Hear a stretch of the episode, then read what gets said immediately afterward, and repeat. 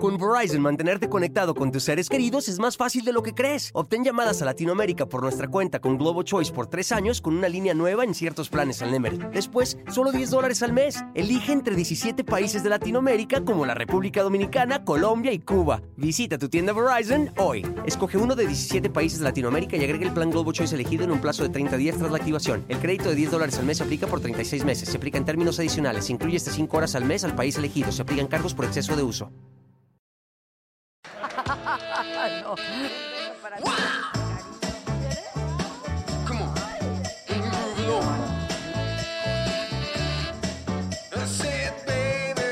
Estos dos que viven contigo.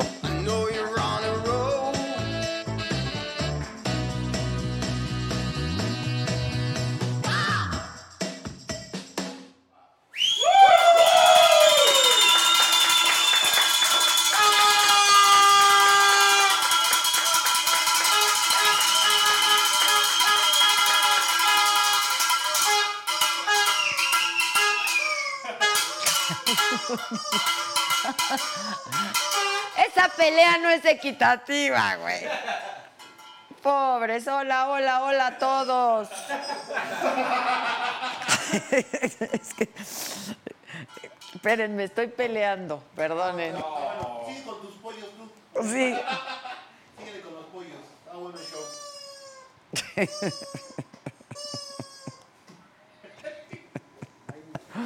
Ay, ay, ay. Muchachos, hola a todos. ¿Cómo están? ¿Cómo dicen que les va? ¿Eh? ¿Cómo dicen que les va? Ayer todos ustedes muy bien, ni falta que les hago, muchachos. Qué triste es darse cuenta. No, si les hacemos falta, no se ardan, no se ardan. Les hacemos falta. De hecho, demasiado. Demasiado, demasiado. Oigan, yo estoy muy contentísima de todo lo que ha estado pasando, la verdad.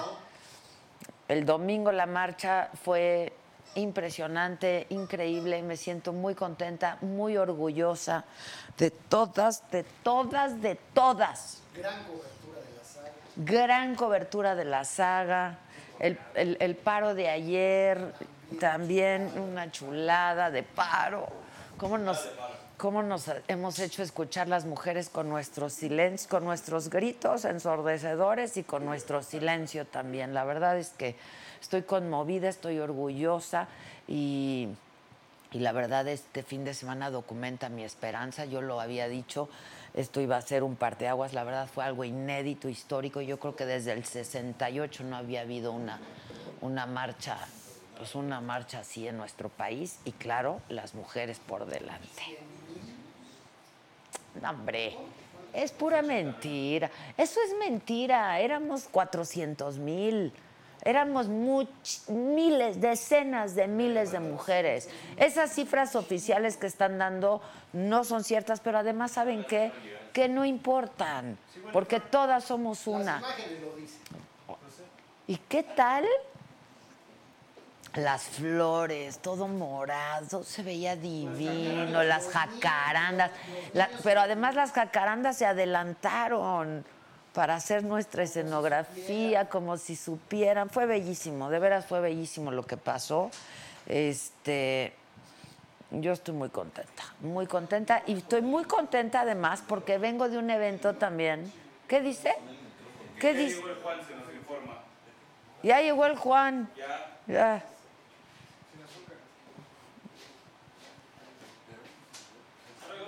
O sea, se fue, a- llegó el Juan y todo el mundo se va. Yo quiero café, pero no del Juan. Ya se lo pedí a Susan. Ah, gracias. No, del, de- no, del Juan tiene mucha azúcar, hijos. No, Que no sabes que es el mismo café de Juan, nada más lo cambiamos de taza. no es cierto, porque el del Juan es muy dulce y yo no tomo el café así. Yo no tomo el café así. No, ahorita Estelita me vino con una retaíla de pendientes. Que le dije, bueno, por eso, Estela.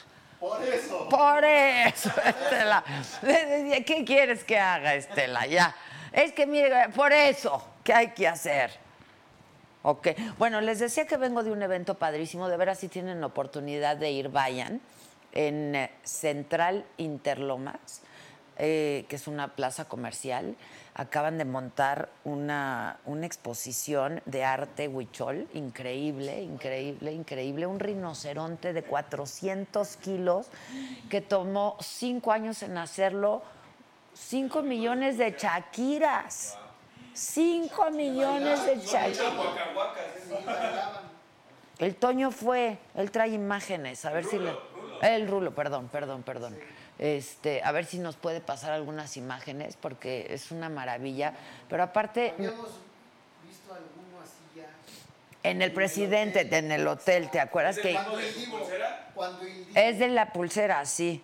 Es de César Menchaca Estudios. Cuando fuimos a entrevistar al Divo, que yo les dije, vean esto, vean esto, vean esto. Ajá, y entonces pues me puse en contacto con quien es el, el- el re- el responsable y que quien coordina todos estos artesanos, porque los coordina por proyecto, ¿no? Entonces trae como a 100 artesanos de distintas partes y de distintas comunidades de la República y es una maravilla, de veras es una cosa que no se puede creer, o sea, 5 millones de chaquiras, monumental, 400 kilos, un rinoceronte bellísimo. Pero hay 18 piezas y además es con una causa increíble. Este, pero además eh, llevó un rino para que los niños lo, lo intervinieran y estuvieran haciendo cosas con él. Y luego está haciendo unas cosas con plástico, puro reciclado. O sea, de, de, de 100% basura hacen unas piezas también increíbles. Son pies, son, es basura que rescatan del mar y que está contaminado. Padrísimo, padrísimo. Google en Central Interlomas, en Paseo Interlomas hay otra también. Y métanse a César Menchaca Estudios, porque está increíble. O Menchaca Estudio, creo que es. Menchaca, ¿verdad? Menchaca Estudio. Está increíble y vengo muy contenta porque además me encontré ahí, me fueron siguiendo. Como sabían que iba a estar ahí, me encontré a Ramón Barrón junto con su hijo Dani Barrón. Y vean nomás lo que me llevaron. Y estas son las artesanías que hacen ellos. Como, ¿No está increíble? Como, sa- como saben que... Está, está volando. Estoy viendo si trae calzones.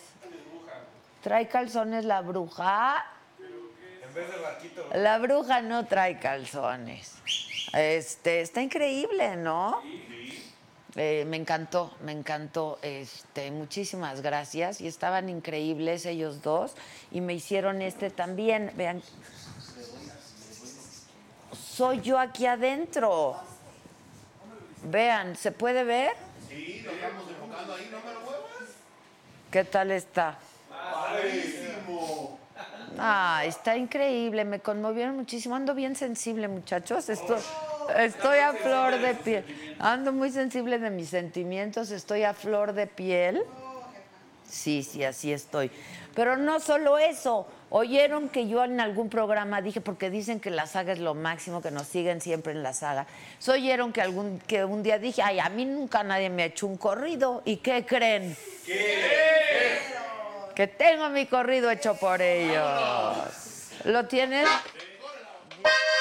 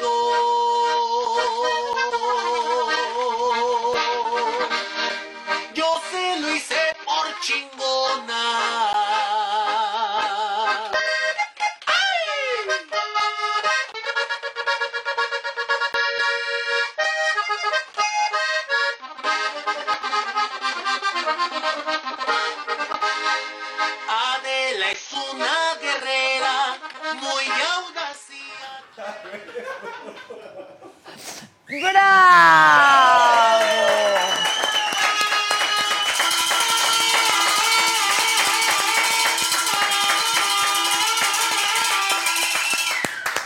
Pero además a Ramón y a Dan, porque el que el que le escribió el corrido es Ramón y el que el compa y el que canta es el compa Dani, su hijo. Y entonces les di, porque me dijeron, "Siempre vemos la saga, siempre vemos la saga." Y entonces les dije, y entonces me dijeron, y entonces les dije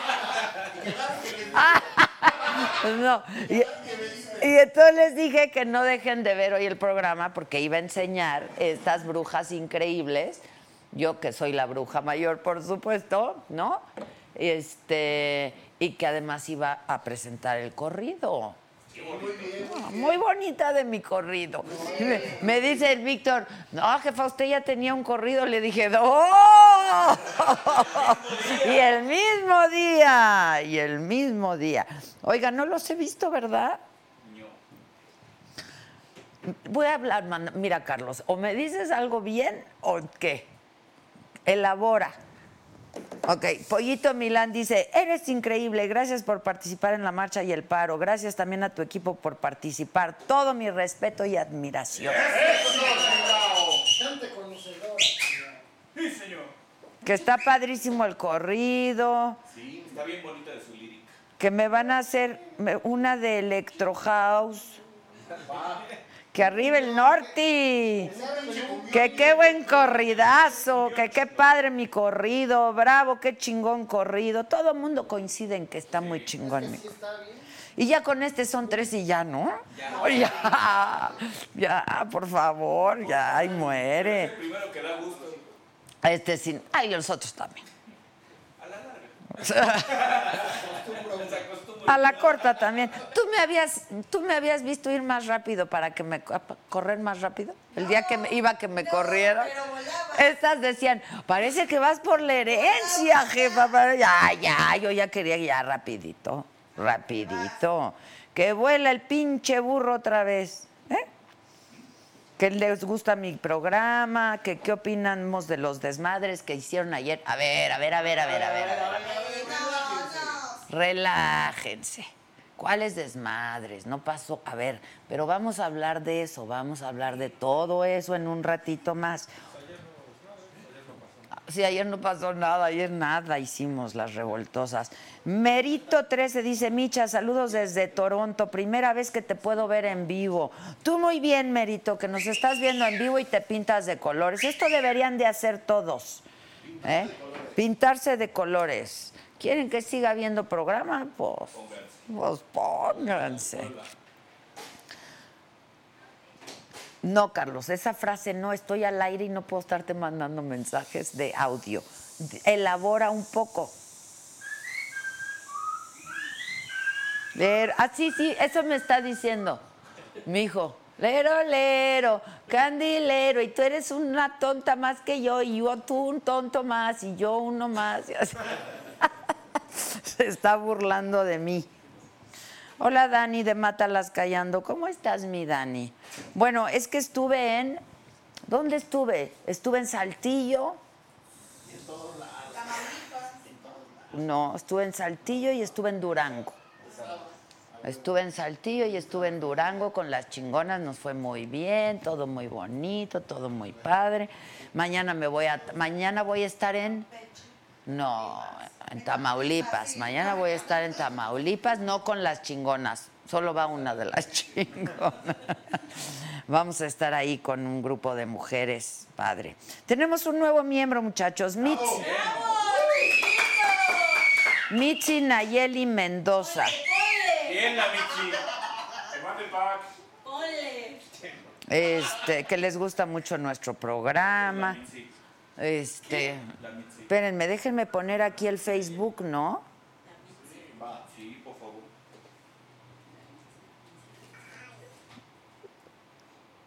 Este. Este. ¿Cómo pongo el Facebook? ¡Kevin! ¡Ay, Kevin! Venga, Mónica. ¡Mónica! Venga, Mónica. ¿Qué pasó? Ayer te vi muy activito, ¿eh? Claro. Eso. Reporteando el Kevin. Hola, ¿qué tal? Soy Kevin. Este. Cecilia Hernández está aquí.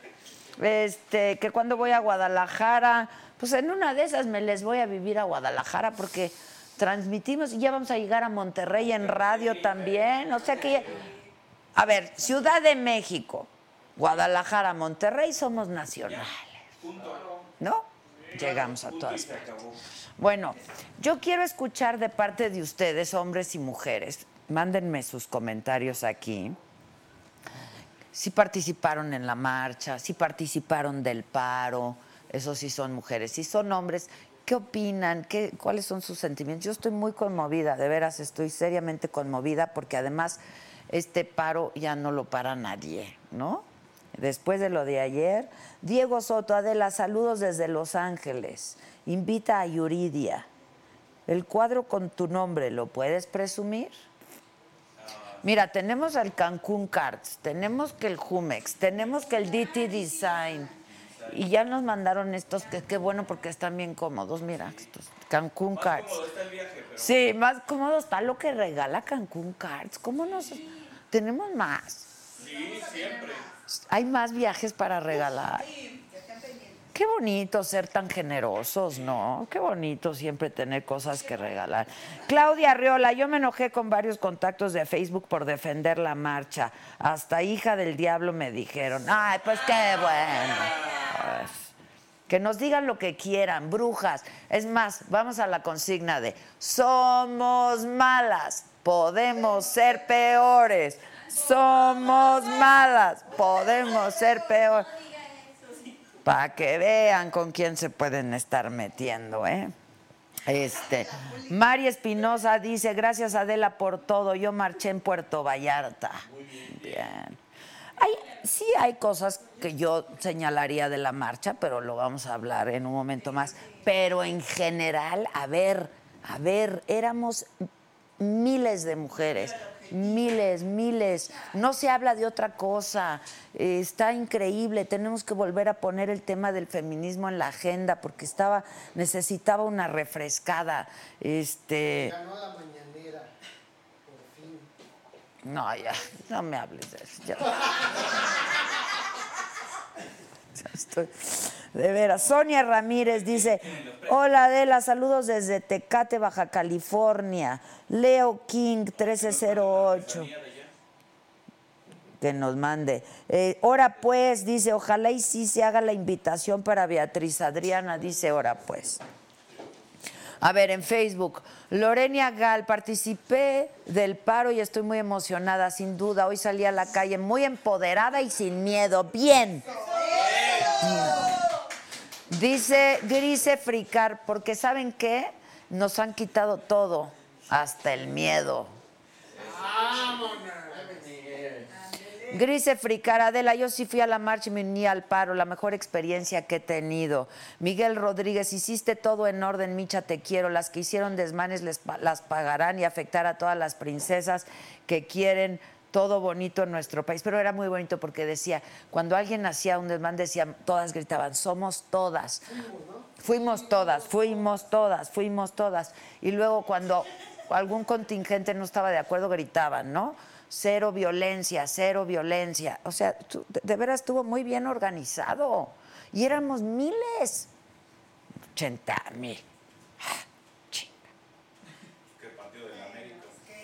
Exacto. Este, Mónica Garduño dice, hello Adela, gracias por ir a la marcha, nos apoyamos y casi llegamos a 100 mil. No, eh, fuimos muchísimas más. Y luego nos bloquearon para llegar al, al Zócalo. ¿Cuándo? A ver qué hubiera, a, ver si el gobierno fuera de, no fuera de, izquierda, ¿qué, ¿cómo se hubieran puesto? Nunca habían cerrado, nunca habían bloqueado el acceso al Zócalo en una marcha. Se pasan. Irina Chávez, Adela, ayer fue chingón. Yolanda Calzada, claro que participé en la marcha con mis hijas en Querétaro, más de 10 mil mujeres, impactante. Ni una más. Gaviota Contreras, me encantan tus zapatillas. Oye, no, bueno, gracias. Este, Luis H. Arteaga, una mega banda de mujeres hartas y con toda la esperanza. Eric Elizondo, Adela, me encanta tu programa. Saludos desde Estados Unidos. Cheli Ballard nos manda mensaje. Janet Heredia dice, qué bárbaro, Adela, estás perdiendo el piso.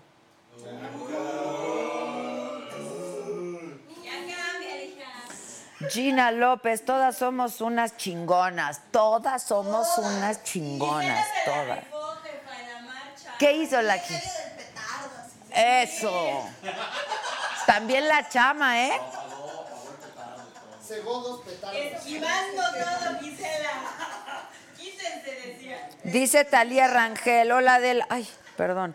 Hola Adela, yo participé en mi primera marcha, soy de Colima, fue genial a pesar de ser una ciudad pequeña. Las mujeres nos unimos en una sola voz y claro, me acabo de dar un agarre con tres mujeres que estaban hablando mal de mí y mi hermana que es activista. No les hagas caso, mana. No les hagas caso.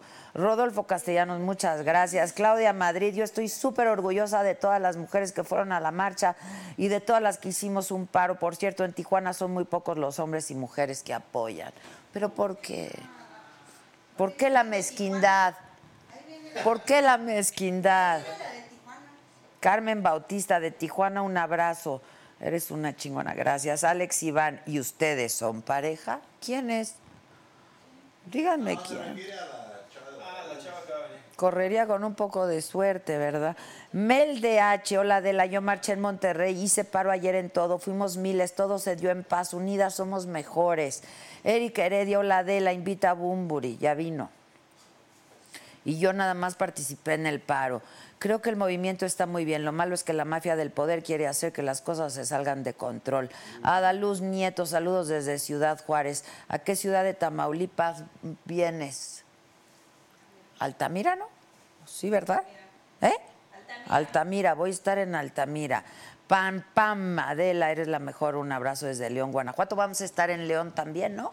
Sí. El, el- en Guanajuato. En Guanajuato. Ah, en Guanajuato. El jueves porque comienza el rally. Rally Guanajuato 2020. Es un evento mundial, ¿eh? Eugenia Pineda, Querétaro presente, fuimos más las buenas. Diana Fragoso, Adela, hermosa, muchas gracias. Carmen Bautista de Tijuana, no hay una más chingona que tú. Ay, muchas gracias. Qué, bonitas cosas. Irina, otra vez, unirme al paro es lo mejor que he hecho en mi vida. Yo estoy muy contenta, muy orgullosa de todas, todas, todas, todas ustedes. Master Mahan, saludos desde Utah, Estados Unidos. Me encanta tu programa, sigue adelante. Me gustaría que invitaras a tu show a Anabel Hernández y hablar sobre su libro. Este, anotado. Aquí Gis está tomando nota de todo. Bueno, a ver. Hoy en la mañanera. Yo no vi a un presidente muy contento, ¿ustedes? Nunca. Ay, no. Bueno, el presidente dijo que pues fue muy bueno lo que pasó ayer, la jornada sin mujeres, que fue buena y reiteró su apoyo al movimiento de mujeres y de hecho dijo que no hubo violencia y que qué bueno que no había habido violencia. Más de 6 millones de mujeres en todo el país participaron en este paro de actividades de ayer, lunes 9 de marzo, el 9 nadie se mueve. Según lo reportado por Citibanamex, la cifra es equivalente al 30% de la fuerza laboral femenina. La Coparmex calculó pérdidas económicas por 37 mil millones de pesos. Citibanamex dijo que el impacto potencial del paro nacional de mujeres fue de hasta 43 mil 500 millones de pesos, que equivale al 50.7% del valor agregado de la economía en un solo día. En la mañanera el presidente dijo que México tiene las condiciones para resistir una crisis como la que se vivió ayer en los mercados. Ayer fue un lunes negro, negrísimo, ¿eh? Eh, por el coronavirus, por el alza también en el precio del petróleo. Dijo que hay un fondo económico para atender cualquier emergencia. Eh, hoy el petróleo repuntó 10% luego del lunes negro. Desde Wuhan, lugar donde se registró el primer caso de coronavirus, el presidente chino dijo que la epidemia está prácticamente controlada. Resaltó que en las últimas horas solamente se registraron 14 casos de COVID-19. Las muertes por coronavirus en el mundo superan las 4.000 y los casos de contagio llegan ya a 110 mil casos por lo menos en 100 países. México registra siete casos de coronavirus, evolucionan favorablemente, tienen una sintomatología leve, esto informó el director de epidemiología de la Secretaría de Salud.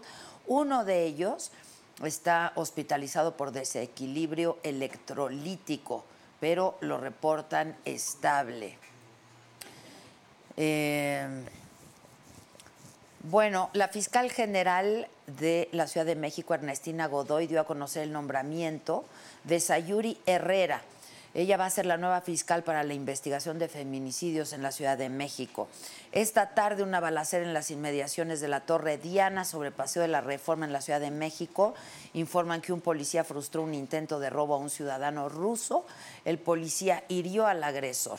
Pero yo te recuerdo que todos estos contenidos los puedes ver y uh, con mucho mayor detalle en nuestra plataforma, que cada vez es más grande, más extensa, gracias a ti, gracias a tu participación, la-mediosaga.com.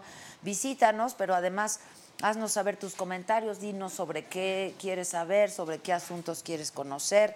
Eh, y bueno, toda la información de la marcha y del paro de ayer hecha por nuestros compañeros, eh, la marcha reportada por nosotras, pero ayer todo el paro reportado por nuestros colegas, lo puedes encontrar en nuestra plataforma. Eh, y bueno, pues eso, ¿qué tal mi corrido, muchachos? Buenísimo. Buenísimo. Y hoy, por supuesto, vamos a hablar de la marcha, del paro, con una mujer a la que yo conozco desde hace muchísimos años, que ha sido una promotora, aliada, este, ha encabezado muchos movimientos a favor de la mujer y de los derechos de la mujer. Patricia Olamendi es una abogada, promotora de los derechos humanos y de la igualdad entre mujeres y hombres. Yo la conozco desde hace mucho, mi querida Pati. ¿Cómo estás? Pati, querida, ¿cómo estás? Qué gusto me da verte. Muy contenta. Yo también. Muy contenta. Yo también. La verdad es que yo también estoy. Ponte cómoda donde quieras, ¿eh? Aquí Donde me estés pongo. cómoda. Ya te ofrecieron algo. de Ya, aquí ya tengo agüita. Oye, este, estás ahora en derechos humanos, ¿no? En la ONU, ¿no? Estaba como experta para los temas de discriminación en el Consejo de Derechos Humanos. Ya dejé eso, ya me instalo totalmente en México, ya no quiero andar fuera. Tenemos mucho trabajo aquí. Mucho trabajo. Mucho, mucho. Y pues feliz, la verdad, Adela. Feliz. A ver, tú, nos conocemos hace muchos, Muchos años porque años. pues cada una desde su trinchera, ¿no? Defendiendo esta, apoyando esta causa. Pero yo sí creo que el feminismo, y tú, tú conoces mucho más el tema, Pati, necesitaba una refrescada, ¿no? Totalmente. Este, yo me acuerdo que cuando hice el programa de Mujeres Trabajando, que fue la oportunidad de conocernos y de trabajar juntas muchas veces, yo decía, hay que desempolvar el tema, ¿no? Hay que desempolvar el tema porque estaba como guardado en un cajón y había que desempolvarlo.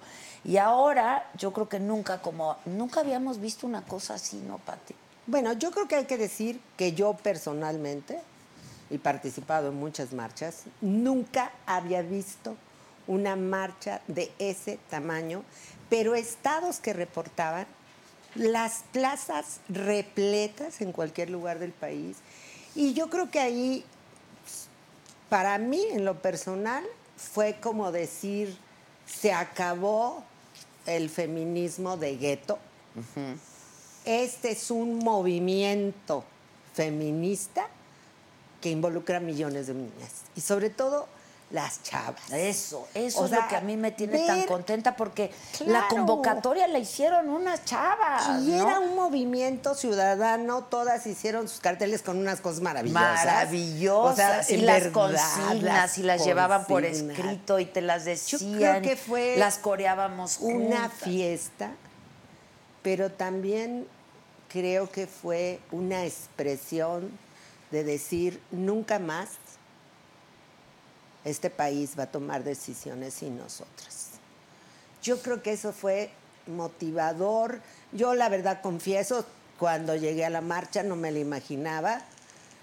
Mm, Se me cerró la garganta. O sea, no podía creer. Y fui como todas, caminando pasito a pasito, claro, porque no Oye, había pero, manera. Como decíamos, nos bloquearon el acceso al Eso fue patético, ridículo. Creo que nunca había pasado eso. Nunca. ¿no? En una Cerraron marcha, o sea, a no. propósito las calles, Claro que estaban cerradas a cuello de pero además teniendo a una mujer como jefa de gobierno. No, no, no. La verdad es que es muy desagradable y los videos que han estado circulando, donde se ve que elementos de la policía llevan a otras chavas vestidas, o sea, lo cual es ridículo. Creo que hay una confusión con ese video. Yo me Mira, sorprendió. Lo que yo entiendo de ese video es que son unas, unas jóvenes que fueron detenidas ayer, no el domingo, ayer, Y las en el detenidas. Politécnico. Las llevaron detenidas y luego las, las Pues a mí me dejaron. pareció bastante ridículo, te confieso que no me, no me sentí muy a gusto. La marcha tendría que haber fluido hacia el Zócalo como era el objetivo. No porque muchas ya no llegaron No, la mayor parte en Bellas Artes empezaron a dispersarse, porque no hubo manera de No continuar. podías pasar. No había manera, ya había ya vidrios rotos, ya había cosas que podrían... Y había muchísima gente con niños pequeños. Mucha gente con niños, carriolas, luego también señoras, ¿no? Ya, Este, mayores en sillas yo de, de, la tercera ruedas. edad, pero todavía caminando. No, pero muchas mujeres. No, a mí Sí. me gustó mucho. Me Fue gustó una mucho. Yo, pluralidad, una diversidad y una expresión claramente ciudadana. yo, yo dije hoy en radio, la verdad soy una mujer de poca fe, pero a mí esto me, me, me- no me te volvió la esperanza. Como ¿sabes? feliz de haber participado en un, en un acto histórico. Absolutamente. O sea, yo y haber sido convocada por estas chavas, Sí, ¿no? O sea, sí, sí. Y, y- y lo bonito de todo esto es que la marcha la hicimos de todas, ¿sabes? O sea, yo ya la sentía mía. O sea, yo- Claro. Es nuestra marcha, es, Es mi nuestra marcha. marcha. ¿no? ¿no? se vio ningún símbolo de colores, ni de partidos, ni de nada. Es mentira lo del que los conservados. Había Ay, bueno, de- eso yo me he reído mucho con lo de los, Pues la ya ultraderecha. No da risa, ¿no? Ya no da risa. Ya, ya como, porque además la ultraderecha pues la tienen en el gobierno, ¿no? Pues Digo, ahí pues están es los lo de representantes de, la ultraderecha. O sea, y, no- y- y yo creo que es de facha, pues ce- cerrarnos el acceso, ¿no? No, pero, pero el discurso no tiene sentido. Yo espero que en verdad exista una reflex- reflexión crítica. Pero si no existe, fíjate, Adela, que estamos saliendo ya varias mujeres y organizaciones el día de hoy con un llamado que se llama Nosotras tenemos otros datos. Es un llamado a las mujeres para que hagamos vigilancia de la política pública, peleemos porque esté en todas las acciones de gobierno la presencia de mujeres. Y pues hoy dimos a conocer la noticia y estamos pidiéndoles que se organicen en su municipio, en su estado, en su centro de trabajo, pero que hagamos un trabajo de accountability, de rendición Esto de no puede cuentas. terminar aquí. O no, sea, la no fiesta. puede, no, puede No, terminar. no terminó la fiesta y cada quien. No, hace- porque además las demandas que nos motivaron en la marcha, no ha habido una respuesta. Exacto, exacto. O sea, no ha pasado nada. Marchamos, paramos todo. Y haz de cuenta que quieren hacer creer que, Que no, no pasó, pasó nada. nada. Sí pasó, movió el país, nos movió a todas. Y eso implica una respuesta Movimos ciudadana. al país y paralizamos al Y país. paralizamos Y al país. paralizamos Yo estaba país. impresionada ayer, ¿eh? O sea, se sentía la ausencia enorme, las calles vacías, los transportes con dos, tres personas.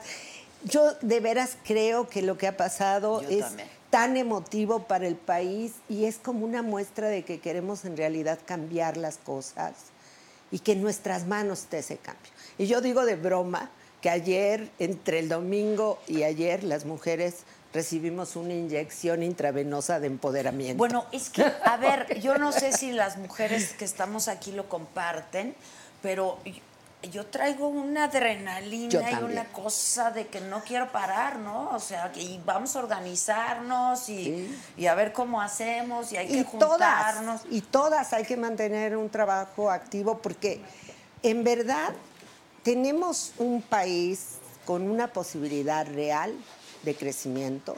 Somos una fuerza económica. Estabas dando los datos ayer trem- tremendos de lo que significa la ausencia de las mujeres. Y por otro lado tenemos desigualdades inaceptables. Sí. O sea, inaceptables. El tema de cuidados, las guarderías, el tema de salarial. Salud. Salud, que es vergonzoso lo que está O sea, pasando. que México tenga la, la- la más alta brecha salarial entre hombres y mujeres de, todo el- de toda América Latina. Y la menor tasa de participación de mujeres en edad de trabajar. Y las más bajos sueldos. Sabes que sí creció el empleo femenino, pero creció en dos salarios Sí, claro, mínimos. claro. De cinco para arriba disminuyó el empleo femenino. Entonces, en lugar de avanzar hacia lo, lo positivo, estamos avanzando a lo negativo, a los menos. Y yo creo que eso es muy grave. Muy ya, grave. ya el discurso Pero como que además, ya no. a ver, el movimiento es de todo el país. Sí, y yo, y como digo, todas. solamente, y todos, ¿sabes? O sea, solamente lo pudieron haber hecho las mujeres. Sol. O sea, se sacudió el país, o sea, como que fue una despertadita, ¿no? Este, yo, yo la verdad estoy muy contenta. Dice Iván Varela, saludos a todo el equipo, felicidades por el programa. Enviemos saludos para mi esposa Lucía, mi hija Ana Lucía y mi hijo Matías. Y, y AMLO tiene unas caritas. Porque yo creo que de eso también tenemos que hablar. Sebastián Bravo, muchas gracias. Este.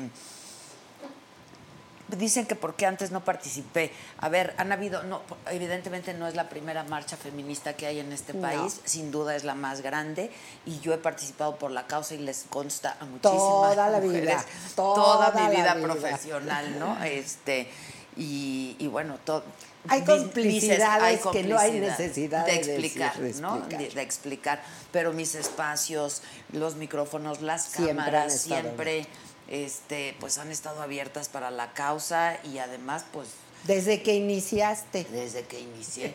Como digo yo, no por necedad, sino por necesidad, ¿no? Porque pues también uno lo ha vivido, pues, ¿no? Entonces. ¿Y cómo este, nos surgen más mujeres en los medios? Porque también me ha sorprendido varios hombres comentaristas, desde llenarán el zócalo, si no la llenan, qué mala onda, porque entonces se están aventando un pleito con el presidente, que nunca No, se ha entendido, que nunca no hemos es contra el presidente. Pelearnos con el presidente, se lo hemos dicho hasta el cansancio. No es- y no es contra el gobierno. es- Presidente, no somos tus enemigas. ¿Por qué compró ese boleto? Yo No, no, lo entiendo, yo creo que fue un boleto mal comprado. Y lo que sí, yo para mí es muy complicado el tema de la ultraderecha, porque digo, allí está Manuel Espino en el gobierno, están los los este, grupos religiosos, entonces pues la ultraderecha no está afuera, Sí, está adentro. sí. Perdón, hay que cuidarse las espaldas, pero los de adentro, las de afuera podemos transitar libremente. Mira, dice, dice Mari Reséndez, triste que entre mujeres critiquemos este movimiento sin analizar la raíz del problema. No es mujeres contra hombres, no es mujeres contra el gobierno, es solo respeto por nuestro género. Y lo dice muy bien, ¿no? Y es que había muchas mujeres que estaban en contra, hay que decirlo, en contra de la marcha, en contra del paro, pero incluso ellas, pues hay que respetarlas, ¿no? Este, incluso algunas, algunas manifestaciones durante la marcha que han sido muy criticadas y muy señaladas, que a mí me gustaría que habláramos de eso, este, que las pintas, este, que a mí me parece caray, ¿no? O sea, tú imaginas, ¿cómo le dices a una madre dolorida en duelo O a una joven que fue violada, o sea, que no pinte? que no pinte. Que no pinte. ¿no? Bueno, pero ese es otro tema de, muy chistoso del patriarcado, porque salimos, empezaron a aparecer las marchas e inmediatamente todo, todo el mundo empezó a como a construir un código de conducta para las mujeres que marchamos. Entonces, si son mujeres, no pueden hacer esto y esto y esto. Exacto. Y gente exacto. en las marchas que siempre andan pintando ha habido toda, Toda la vida, toda la Toda vida. la vida. No es una cosa nueva y gente que ha roto vidrios y gente que ha hecho esto. ¿Por qué? Porque hay una realidad y hay una marginalidad social y hay un descontento social y eso se expresa de muchas formas. Ah, pero como fueron mujeres, empezó a haber toda una campaña de así no.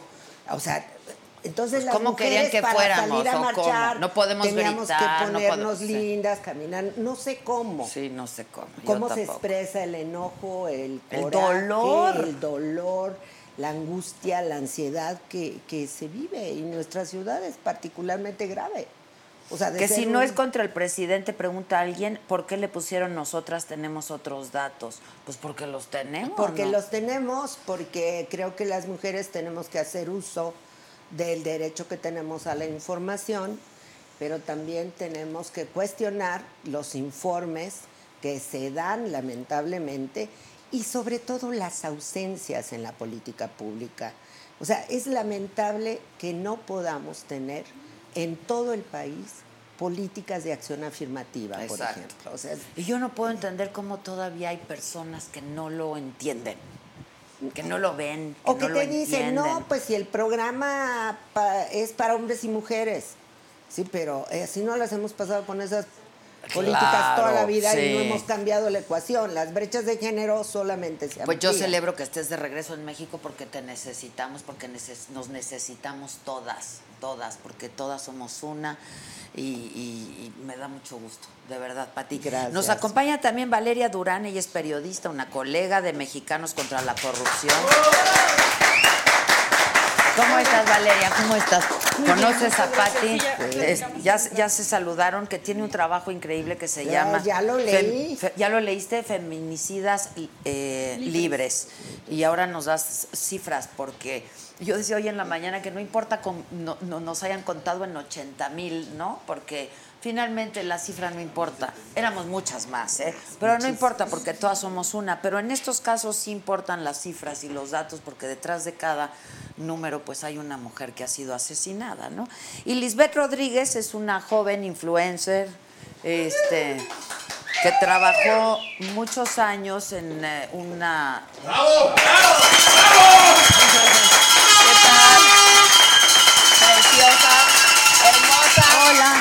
¿Cómo estás? A ti ya te besé por allá. ¿Estás cómoda? Este, sí, Lisbeth, tú estuviste trabajando mucho tiempo en Badabun.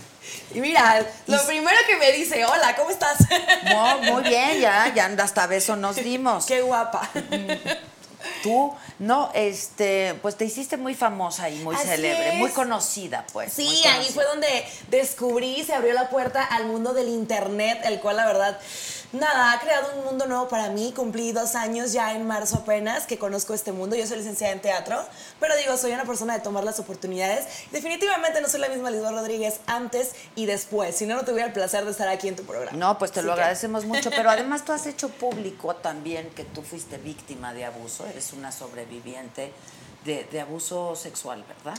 Eh, puede llamarse intento de. eh, lamentablemente, en el tiempo en que pues yo era una niña, no tenía los cuidados vayan necesarios y sí me vi enfrentada a muchísimo tipo de situaciones que una niña de 5 de 8 años pues no debió de haber vivido o padecido, ¿no? Me he enfrentado a como cinco personas por ahí en el camino, eh, pero hace poco justo me atreví a, a revelar la historia de lo que me pasaba desde que tenía cinco años. Y lo hice de manera de que todas las demás personas, las niñas que me ven, o sea, que sepan que no tienen ellas la culpa, ¿no? De repente sufrimos una manipulación Que esa externa. es una revictimización Sí. porque te sientes culpable de algo de lo que solamente eres víctima. Totalmente, ¿no? Y uno siendo niño, y ahora que creces dices, oye, no era mi culpa, me estaban manipulando, ¿no? Entonces, pues nada, para alentar a todas las niñas, a los niños que se encuentran en esta situación, a que levanten la voz. Yo sé que a veces es muy difícil porque a veces las personas en las que confiamos no nos creen. A Eh, ti te pasó eso, ¿verdad? Sí, a, a mí me pasó, ¿no? Que estuvo así como que en entredicho. Entonces, ¿qué pasa a una niña de 5 años? Le dice, ¿sabes qué? Mi papá me toca. Dice, no, pues sí, que dicen que no. pues bueno, pierdes un poco la, la confianza en ti, ¿no? Pero justo el mensaje era para que los papás le crean a sus hijos, los cuiden, que no los dejen con cualquier extraño, que no por el hecho de que digas, ay, es que es el familiar, es el tío, es el abuelo. O sea, eso no te garantiza que va a estar a salvo el niño o la niña, ¿no? Entonces, pues nada, esa era mi inquietud por los millones de mensajes que recibo día con día en Instagram, donde las personas me cuentan sus casos. Así que pues quise externarlo, ¿no? De repente puede ser algo vergonzoso, ¿no? Y de repente también estamos en una situación en la que no queremos parecer una víctima, ¿no? Porque trabajamos mucho, nos esforzamos constantemente y de repente, ay, pobrecita, a la que la tocaron, ay, a la que le pasó esto. Entonces, bueno, también es como un poco revertir, ¿no? Lo que la gente piensa. Te miré en la marcha. Ahí estuve. Miré tus fotos. Yo también allá andaba, grite y grite, saqué el fuá. Sí, fue Yo que creo que disfruté todas, tú fuiste a la marcha, por supuesto, vale. A mí, lamentablemente, me agarró en carretera, de hecho, Ah, porque venía. con la investigación que publiqué, eh, pues tenía ya algunos pendientes y también necesitaba ver a mi mamá después de hacer tanto tipo de, de trabajos tan difíciles. Entonces traté de conseguir el, el regreso más próximo para alcanzar a llegar a la marcha, pero fue imposible. Entonces venía siguiéndola en redes, venía hablando con mis amigas, cuéntenme cómo está. Obviamente primero saber que estaban bien y estar checando cómo estaba y también porque, bueno, yo estaba en León, que es de donde, de donde es mi familia, donde están radicando ahorita, y también fue muy impactante ver cómo en, un, en una parte del país donde se considera tal vez muy conservador o este, extremadamente católico, eh, de ultraderecha, pues ver cómo las mujeres se levantaron y dijeron, no, ya no vamos a seguir permitiendo esto, tenemos que hablar, tenemos que decir que se nos tiene Bueno, que y las respetar. cifras Es- ahí son brutales, ¿no? Creció, es el estado con más alto nivel de, de feminicidio ahorita. Exactamente, de hecho ha, ha habido un incremento considerable en cuanto a violencia de género en el estado de Guanajuato, entonces no es de gratis que, que las mujeres también en el estado de Guanajuato estén igual de enojadas que están en toda la República Mexicana porque pues no se les está protegiendo, ¿no? Entonces es- es Cuéntanos muy de tu bonito. estudio, que me parece que es, es brutal, bueno, ¿no? O sea, muy es muy bueno. buen trabajo, pero además, Gracias. pues es brutal, es, es- es muy duro, es muy fuerte. Gracias, Adel. Bueno, eh, la investigación abarca de enero de 2012 a diciembre de 2018. Tiene tres puntos muy relevantes que creo que era sumamente importante tocar y la primera es el subregistro que sigue existiendo en feminicidios y después qué pasa con los que logran ser sentenciados. En la investigación logré contabilizar que oficialmente, de acuerdo a la información de las fiscalías, hay alrededor de 3.056 feminicidios. Además de ese número, que es como el número oficial que sabemos de mujeres asesinadas en contexto de feminicidio, hay más de 12.000 mujeres que han sido asesinadas de manera violenta. Si nosotros analizamos eh, las causas de muerte de estas más de 12.000 mujeres, vemos que al menos 2.600 cumplían con, el- con las características aplicables de qué es un feminicidio de acuerdo en cada código penal estatal. ¿Cómo están asesinando a estas mujeres Estás que fueron... hablando del 20%. Exacto, ¿y De, cómo- de es- de esa cifra. ¿Y cómo fueron invisibilizadas estas mujeres que fueron asesinadas bajo contextos de extrema violencia?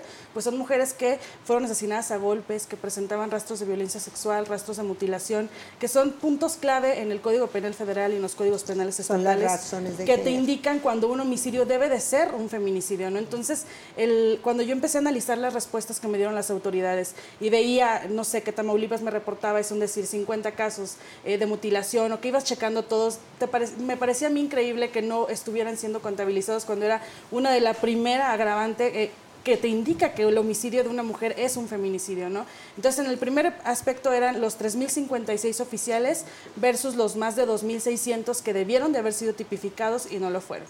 Ahora, ya teniendo en cuenta estos 3.056 feminicidios, seguía eh, el averiguar qué pasa con ellos, ¿no? Realmente cuántos feminicidas logran estar eh, en prisión, a cuántos se les logra sentenciar. ¿Por qué? Porque siempre hablamos de que la impunidad en los delitos de feminicidios es del más del 90%, pero nunca ha habido un dato eh, oficial que nos diga, ok, este es el número de feminicidas que están tras las rejas, ¿no? Entonces fue analizar ahora eh, la cadena de impunidad del embudo, ¿no? Entonces en este mismo periodo de tiempo logramos detectar que en el proceso de investigación se han detenido como a 1.700 sospechosos, pero estos 1.700 no terminan en prisión. Realmente las únicas condenas irrevocables que se han dictado en los últimos siete años son de 739 feminicidas. o sea, es que da estamos hablando de un esquema Y luego donde nos sea... pregunta que por qué marchamos. Exacto. Exacto, que por qué están tan enojadas. ¿Por qué o sea, están tan enojadas? Drogadas. Estamos hablando de que hay más de 15 mil mujeres asesinadas de manera extremadamente violenta en todo México en los últimos siete años y solamente tienes a 739 feminicidas, o sea, teniendo una condena por haber asesinado a una mujer en contexto de violencia de género. Además, se han dictado 105 sentencias absolutorias, que nos, llega al, nos lleva al último punto de la investigación. ¿Qué pasa? pero los dejaron libres. Exacto. ¿Qué pasa con estos feminicidas? ¿Por qué fueron liberados? ¿Es porque tenían al sospechoso equivocado? ¿Es porque no estaba acreditado el delito? ¿Qué fue lo que pasó? ¿no? Entonces, empecé una batalla para tratar de conseguir las versiones públicas de, de estas sentencias absolutorias. Ahí fue un trabajo que publicamos en conjunto Mexicanos contra la Corrupción y Conectas, que es una organización de periodismo de Colombia. Sí. Entonces, estuvimos trabajando, peleándolas. Me llevó un año y lamentablemente, o, o si lo queremos decir de otra manera, fue un buen ejercicio de transparencia porque detectamos que no todos los estados son transparentes, no todos quieren dar las versiones públicas de qué pasa, por qué pierden estos casos las fiscalías. Entonces solo obtuvimos 18. De estos 18, sacamos cinco casos que son como los más reveladores y los que encuadran con las eh, causales que se están repitiendo en el resto de las sentencias del por qué se les caen los casos a las fiscalías, ¿Qué que son? son con los que entran la investigación. Va- voy a hablar de uno en específico que, que es de los más eh, impactantes. Bueno, hay dos, todos son horriblemente impactantes realmente. Por ejemplo, hay un caso donde una pareja entra a un hotel. Eh, están grabados eh, entrando a, las instalaciones del hotel, interactúan con una de las eh, recamaristas, entran a una habitación, pasan las horas y después nada más sale el hombre, ¿no? Entonces la recamarista se acerca, le pregunta que si ya pueden entrar a limpiar la habitación. Él dice que se tiene que ir, pero que su pareja se quedó dormida y que va a salir más tarde. Entonces, pues los empleados del hotel respetan la privacidad, esperan a que la mujer desocupe la habitación, siguen haciendo sus labores, pasan las horas, nadie desocupa la habitación, no saben si la mujer se salió y no reportó la salida o qué pasó, deciden tocar a ver si ya pueden entrar, nadie responde y cuando abren ven el cuerpo de una mujer tirado sobre la alfombra al ras de la, de la cama y la ventana y la mujer tenía rastros de que la habían asfixiado, ¿no? Evidentemente hablan a las autoridades, llegan inmediatamente, empiezan a revisar qué pasó en la escena del crimen, empiezan a verificar, se llevan el cuerpo, se determina que es un feminicidio, se determina que hubo rastros de violencia sexual, se pone todo el contexto de qué fue lo que pasó en la escena del crimen y uno pensaría cuando empiezo a contarles esto que lo primero que se tuvo que haber pedido son pues las cámaras de video, ¿no? Las cintas, porque ahí sabes con quién entró la mujer. Ah, pues estos nunca se pidieron. Pasaron tres meses hasta que se les ocurrió que tenían que estar dentro ¿Y ya de la carpeta de investigación.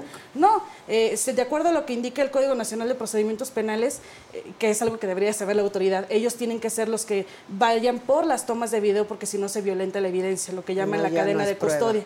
Entonces ellos no van por las tomas. Es el representante legal del hotel quien dice, oye, pues esto Aquí es importante, voy a llevarlas porque evidentemente le, le urgen a alguien, ¿no? Entonces va, las lleva y pues al momento de ser el que tiene contacto con esta evidencia, se descalifica porque no se sabe si es de ese día, si están manipuladas. Entonces, así es como un feminicida grabado que entra con ella y sale después, Quedó libre. identificado Y que por una mucama. ¿no? Exacto, fue identificado, termina siendo liberado, ¿por qué? Por una falta lo que se conoce como el debido proceso, que no es hacer otra cosa más que hacer bien tu chamba, ¿no? Como autoridad.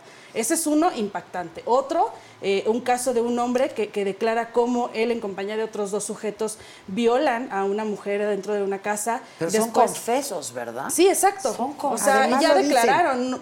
Entonces, nace una narrativa espantosa, es una de las carpetas más largas, es, es una narrativa como de más de 10 hojas donde va contando cómo eh, violentan, cómo violan y cómo asesinan a una mujer entre tres hombres y cómo al final la entierran en el patio de la casa de uno de ellos, ¿no? ¿Qué pasa aquí? Que cuando toman las declaraciones, no hay en una parte un abogado presente, eh, se lo detienen más del tiempo considerado, entonces cuando la defensa empieza a checar todos estos errores que cometió el Ministerio Público, la Fiscalía en, en diferentes procesos de la investigación, deciden anular la declaración, que era lo que, el elemento fuerte que tenían. ¿Por qué? Porque violentaron otra vez el debido proceso. Él argumenta que se le detuvo injustificadamente si- sin que se acreditara por qué había durado más tiempo cuando él solo se había presentado como por voluntad propia y no porque hubiera una orden de aprehensión. Allá aprovechan para tomar la declaración, no se toma el contexto legal y entonces evidentemente se borra la declaración. Otro feminicida más que logra salir pese a que había declarado con lujo de detalle cómo lo había asesinado. Este punto me parece muy importante porque creo que incluso a nosotros como sociedad también nos manda un mensaje de ¿Cuál- ¿Qué tan importante es tomar en cuenta cuando hablamos de feminicidios todo el marco legal? Por ejemplo, cuando pasaba el caso de Ingrid, que recientemente fue asesinada brutalmente y que lo primero que vimos en redes sociales fue el feminicida declarando eh, delante de videos, No, Y todos difundiéndolo y dándole retweet de manera lamentable y las fotos. ¿Qué pasa? Bueno, yo cuando empecé a leer esta carpeta dije, qué horrible, o sea, si la defensa se pone las pilas y dice que a él lo, golpearon y lo obligaron a declarar eso adentro de la camioneta de la policía y que él nunca hizo nada, como no había ningún abogado presente cuando le tomaron esas declaraciones en video, ah, incluso podría él salir bien librado, ¿no? Entonces es sumamente peligroso como cuando se violenta este debido proceso, que insisto, no es otra cosa más que hacer bien la chamba como autoridades, pues tú abonas a esta cadena de impunidad que lejos de, de exigir la justicia de la víctima parece que termina arropando al feminicida, ¿no? Entonces, estos son algunos de, pues de, de los datos más relevantes que tiene la investigación.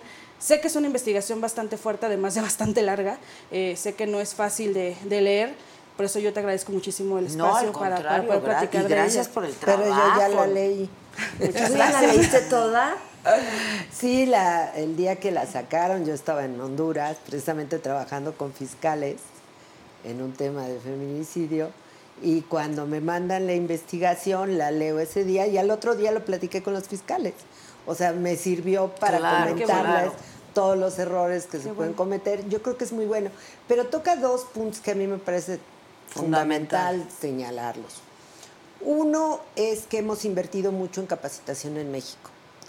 Eh, si sacamos simplemente los datos de lo que se ha gastado en fiscales, policías y jueces para el nuevo sistema penal acusatorio, porque estas son fallas de debido proceso, Sí. inadmisibles, ¿no? O sea, un policía debe saber cómo atenderlo y un fiscal Pues mucho hay un más. protocolo, es muy fácil, ¿no? Tenemos, y bueno, está hasta el protocolo que hizo la Corte para el caso Lima, que les dice recoge esto y hazlo de tal manera. Tenemos ese problema que sigue siendo, y yo le, yo le llamo a eso negligencia, porque no es solamente un desconocimiento, es que a ellos no les importa la muerte de esa mujer. Y voy al segundo punto que tomas, y creo que María Salguero hace cosas muy interesantes en su mapa, porque ¿qué estamos encontrando en los estados? Te clasifican feminicidio y homicidio doloso. Y en homicidio doloso entra un dato terrible, que son sobre todo las mujeres asesinadas en el contexto del crimen organizado en México. Y entonces ahora hay una idea en las fiscalías en que esto sí es feminicidio, pero esto, como eran mujeres que se juntaban con los malos, ¿verdad? Entonces ya es homicidio. Entonces no merece la pena investigarlo. Ya. Entonces. O sea, sí no merece la pena investigarlo como Sí, feminicidio. ni como nada, porque tampoco hay investigación. Si tú te vas a esos homicidios dolosos de mujeres, te vas a encontrar que no hay en la mayoría de los casos ninguna, Ninguna investigación. Simplemente cierran, pero no saben si son víctimas de trata, no saben si fueron eh, igualmente violentadas por el crimen organizado, pero ya hay clasificación. A mí me llamó, por ejemplo, mucho la atención Guerrero.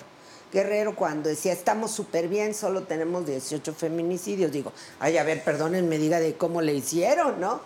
Y pero cuando vas a la cifra de homicidio doloso de mujeres, son 140 y tantos. Ya. Y entonces, eso es lo que nos está pasando en el país. Te registran 2.000, 3.000, pero son 15. Ahora, está, está en el código y es bastante específica en Es México. muy clara. Es Sí. muy clara Son la siete ley. causales que no, o sea, Exacto, que o no se pierden. Es del libro. Es Esas de libros. reformas las hicimos en el 2012, que fue las reformas que se propusieron, eh, muy importantes. Y la verdad es que tratamos de que se facilitara al máximo la prueba. Es decir, cualquiera de esas causales se puede sin ningún problema comprobar, ya sea con una pericial o con documentos o una documental. ¿Qué es lo que sucede? Y bueno, también es la discusión que nos hizo favor el señor fiscal general traer a colación de que es imposible acreditarlo, ¿no es cierto? Exacto, exacto. O sea, no ¿Por qué va a ser imposible si No está es súper clara? Hay una actitud. Entiendo que, la, que en México es, es, es de avanzada, ¿no? Del resto Totalmente de, es lo más de- de- sencillo. de es países más, de América Latina. países de América Latina han copiado, Copiado este- nuestro eh, código, Código penal, penal, sí. para precisamente impactar sus estados porque son de fácil comprobación. Que la mujer haya sufrido violencia sexual, dictamen médico, pericial. Que haya tenido una relación anterior con el agresor, documental. Que tenga una relación de matrimonio, igual. Que haya sufrido violencia anterior. pues, previa que ujú. Tienes, tú dices, hospital, MP, Son policía. siete, ¿no? Sí, son siete, Son causales. siete Justo, causales. o sea, no le dan la relevancia a lo que está pasando, no realmente justo, o sea, no les importa, entonces no se ponen a investigar, no hacen bien su trabajo, o de repente también, bueno, obviamente hay conectes, que si el dinero y demás, pero sí da mucho coraje de repente ver, y luego como todo mundo se centra como en lo negativo, ¿no? Y se ponen como a tachar a las mujeres. Por ejemplo, ahora con la marcha a mí me daba mucho coraje como ver cómo estaban acusando de que es que están destruyendo muchísimos lugares, y es el patrimonio cultural, o sea, hay artistas que hicieron las estatuas que tienen ahí que están grafitadas, y sabe qué, qué bueno que hayan utilizado mi arte para demostrar esto, ¿no? Y se enfocan en eso en vez de realmente... Con el glitter lo hicieron maravillosamente Sí, bien a se través veían del bien arte. bonitas. Exacto. ¿No? A mí me encantó. O sea, yo estaba grabando y en el momento estaban rompiendo vidrios y más. Obviamente, o sea, hay ganas de romper, hay ganas de destruir todo y la gente, o sea, solo se preocupa en lo que estás como desgastando y no en realmente Hemos el estado problema, hablando mucho de hacer esta diferenciación de es muy diferente, ¿no? Este pues afectar un objeto que lastimar a un Totalmente. a- a- a un su- sujeto. Y lo gritábamos ¿no? en la Este, marcha, ¿no? Primero las mujeres y luego las paredes. O sea, Exacto, no, ojalá se le protegiera tanto a las mujeres como, Como se le lo- protege a los monumentos, porque ves como previo a una marcha los están cercando, es lo primero que limpian en Pues es cuanto acaban de pasar las mujeres y es ¿no? Sí. Si así nos protegieran a nosotras, No estaríamos hubiéramos gritando. ¿Vieron, vieron los en, el- en la plancha Sí, los nombres los de nombres. muchas Sí, mujeres que lo hicieron desde muy temprano en la mañana, que se veía bellísimo. Hoy lo primero que hicieron fue Limpiarlo. ir a quitar eso. A lavar. Caray, es un testimonio de Como si no hubiera vida, pasado, ¿no? Este, dime algo, tú en tu programa este y a través de lo que hacías en tu programa este de ¿cómo es de infiel? Tengo muchísimos programas. Pero ese, ese que fue muy famoso. Es- exponiendo infieles. Exponiendo es. infieles. Revelando los secretos de los celulares. Tú te encontraste con agresiones también, ¿no? Sí, Este, totalmente. Y la verdad es que hay, hay temas que de repente son muy difíciles de tratar y obviamente eso no se muestra en video, pero sí podemos ver muchas facetas de agresión y lo más doloso es ver que las mujeres lo aceptan, ¿no? Hubo un caso muy característico que me pasó en el parque de Coyoacán mientras estaba revisando este, una- un par de celulares. Entonces, en unos grupos de WhatsApp había pues mucha no pornografía por ahí, ¿no? Y demás. Y de repente yo no sabía hasta ese momento que era el, el CP, ¿no? Que es pues, pornografía infantil. ¿no? Entonces, este, le pregunto a ella, ¿no? Como, oye, ¿y tú qué opinas de esto? No, pues no tiene nada de malo que estén esos grupos. Y yo, a ver, espérate, es que no estamos hablando de la pornografía tal cual. No estamos hablando aquí de trata de blancas, estamos hablando de niñas. De personas. Y ella, callada, así, como nada. Y le digo a él, ¿y, tú qué onda? No, pues yo no hago nada, yo nomás estoy en ese grupo y pues llegan las fotos. Yo, pero o sea, ¿no te perturba? ¿No, ¿No te genera ruido estar viendo eso? ¿No quieres hacer nada al respecto? ¿Te sientes contento estando ahí en el grupo? Y así no me decía nada. Y creo que es algo muy horrible que la gente lo regularice, lo normalice, se acostumbre y es como que, bueno, no puedo hacer nada, pues está bien que pase. Y creo que es ahí el principal error, ¿no? Cuando una mujer comienza a aceptar ese tipo de comportamientos que te griten, que te falten al respeto, que te comiencen a bajar la autoestima. Yo creo que también falta mucha lo concientización. en esa normalizas. ¿no, Pati? Digo, lo hemos hablado Lo infinidad de veces. normalizas, Lo, lo normalizas. normalizas, pero tocas un tema bien, bien complejo que está pasando en México y son datos duros que lo están dando a conocer organismos internacionales. Es este crecimiento tan grande de la trata de mujeres, particularmente niñas, y si tú ves los datos de las mujeres desaparecidas que hay en México, que son más de 18 mil oficialmente reconocidas, casi el 30% son jovencitas entre 15 y 18 años. Es decir, hay un fenómeno real de desaparición de niñas para efectos de trata. Pero varios organismos han publicado recientemente que en México se produce el 60% de la pornografía infantil. Es brutal. Y vamos a otro, si no se investiga nada en materia de feminicidios o es muy reducido, en materia de violencia sexual, yo creo que nosotros tenemos datos aterradores. Y quiero insistir porque la gente siempre hace comparativos con otros países. En México estás hablando que casi cuatro de cada diez mujeres o niñas han sufrido una agresión sexual. Somos un país de tolerancia terrible a la violencia sexual. Terrible porque si tú vas y haces una investigación, te vas a topar con una investigación que yo hice hace dos años con expedientes en la Procuraduría o Fiscalía de la Ciudad de México, en las áreas de delitos sexuales que tú recordarás, formamos Sí, esas claro. agencias hace 30 años. Y lo primero que me encontré es que ninguna de las violaciones estaban clasificadas como violaciones. Todas estaban clasificadas como abuso sexual. Y a lo más que llegaba era abuso sexual agravado. Es decir, ninguno de esos hombres que cometieron la violencia contra niñas, niños, mujeres pisaron la cárcel porque el abuso sexual Es tiene una penalidad pena de- mínima y por lo tanto él va a salir de su casa de- quitado de la pena y la víctima se queda con todo ese, ese dolor. Pero además tenemos el otro problema, la mayor parte son cometidas por los padres o gente cercana a la víctima.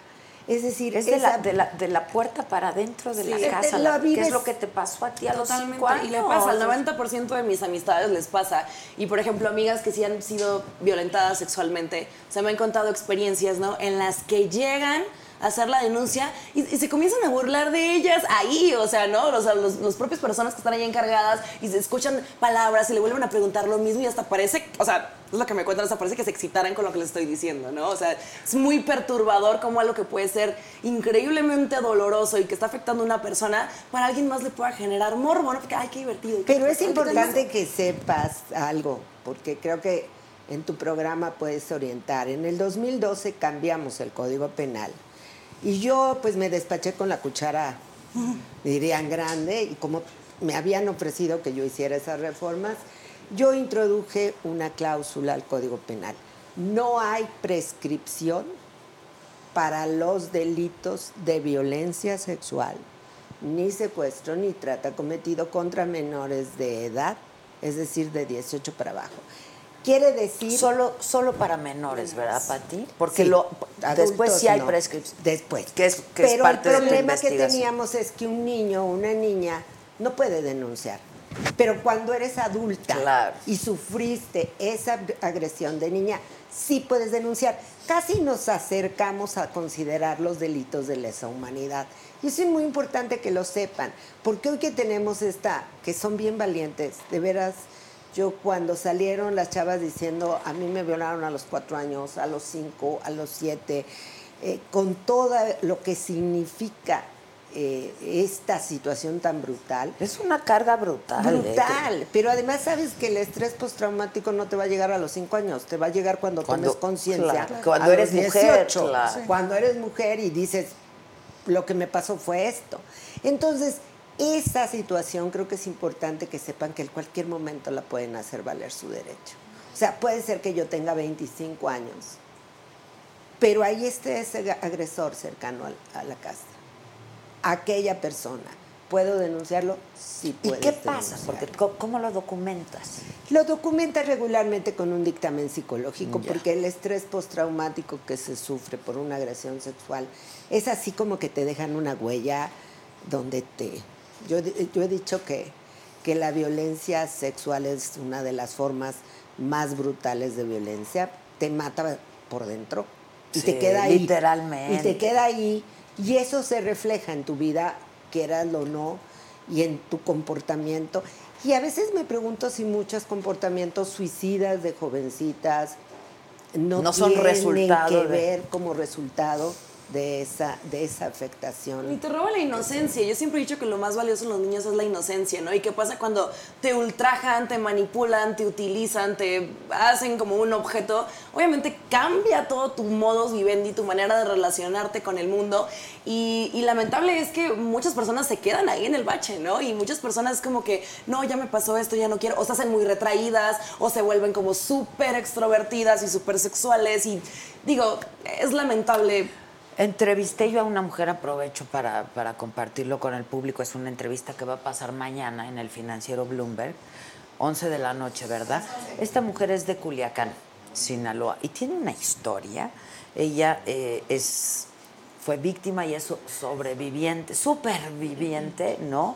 De trata, justamente. Es de Culiacán, Sinaloa, una jovencita que había sido víctima de abuso también sexual por parte de su abuelo a los siete años, por ahí, ¿no? Y claro, crece con todo este asunto. Este, vivía en un entorno pues de mucha necesidad, de mucha urgencia. Eh, era muy, muy guapa de joven, ¿no? Este, de, de- de niña. Sigue siendo una mujer muy guapa, por cierto, muy, muy guapa. Y este, pues llegan y la conectan que para que fuera modelo en Japón.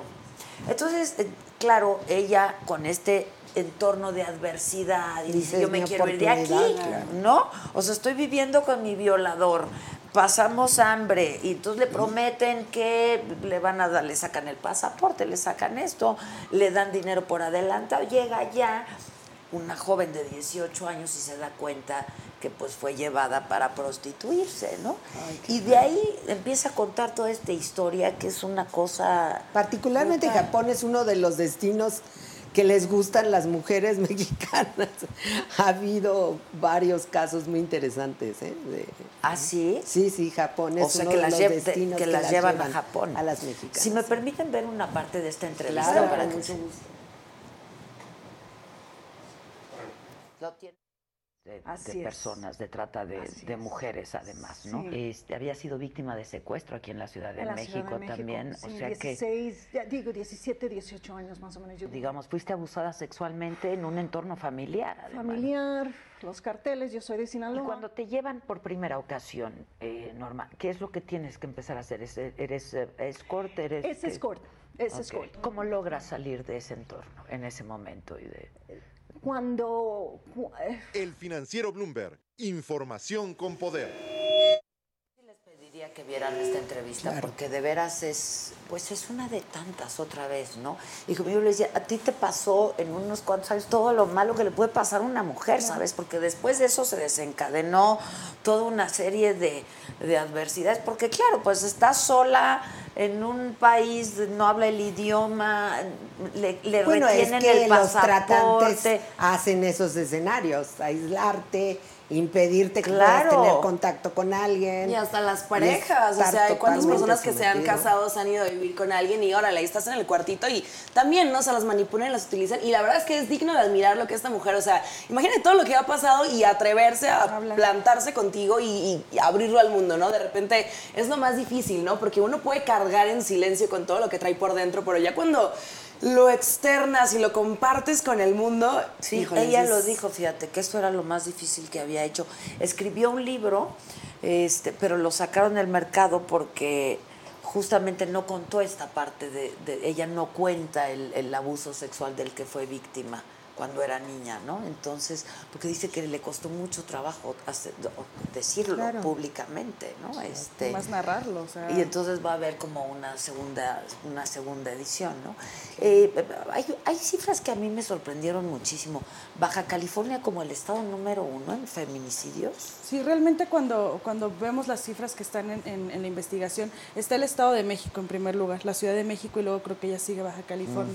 Pero incluso si, si todos los estados fueran tan transparentes como les comentaba hace un momento que no lo son, pues tal vez la cifra sería aún mayor.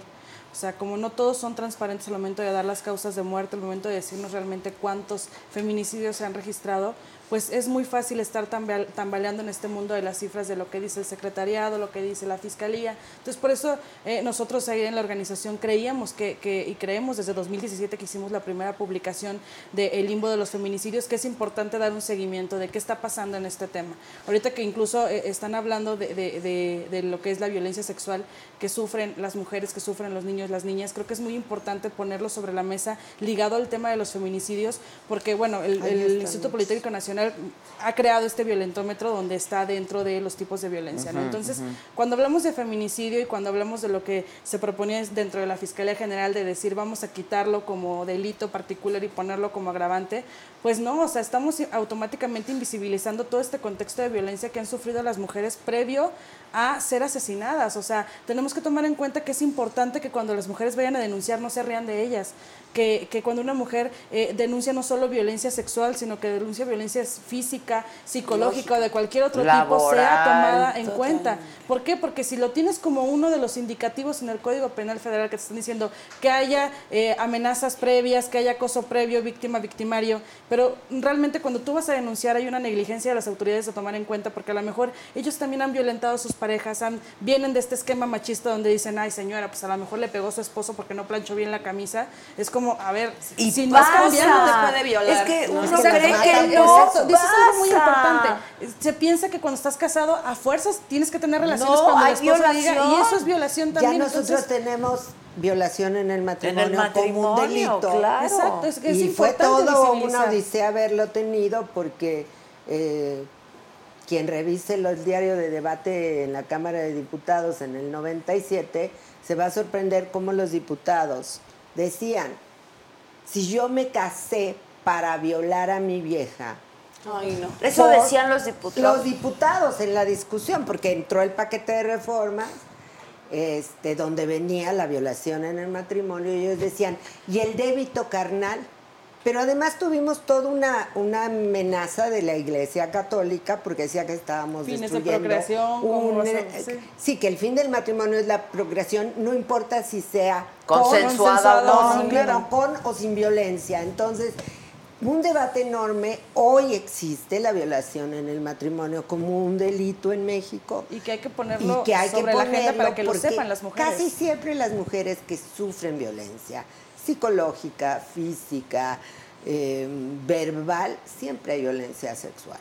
Pero no lo es la última manera de reconocerla, pero Otra vez es la culpa, el pudor. Porque ¿sabes? también El- piensan que así es. que la así es, porque relación. se normalizó durante mucho Sí, tiempo. Porque, porque es el débito conyugal o es el débito carnal que te insiste en que tienes que tener en una relación matrimonio. Yo por eso digo, ¿por qué se sorprenden que las cifras de divorcio en México son tan grandes? Se sorprenden porque las mujeres ya no quieren vivir con personas que las Las maltratan, violentan, que las violentan. violentan, pero también porque O que les son infieles, tenemos claro. una o que les son infieles y también tenemos un problema muy grave que está relacionado con el compromiso de los varones en el sostenimiento de los hijos.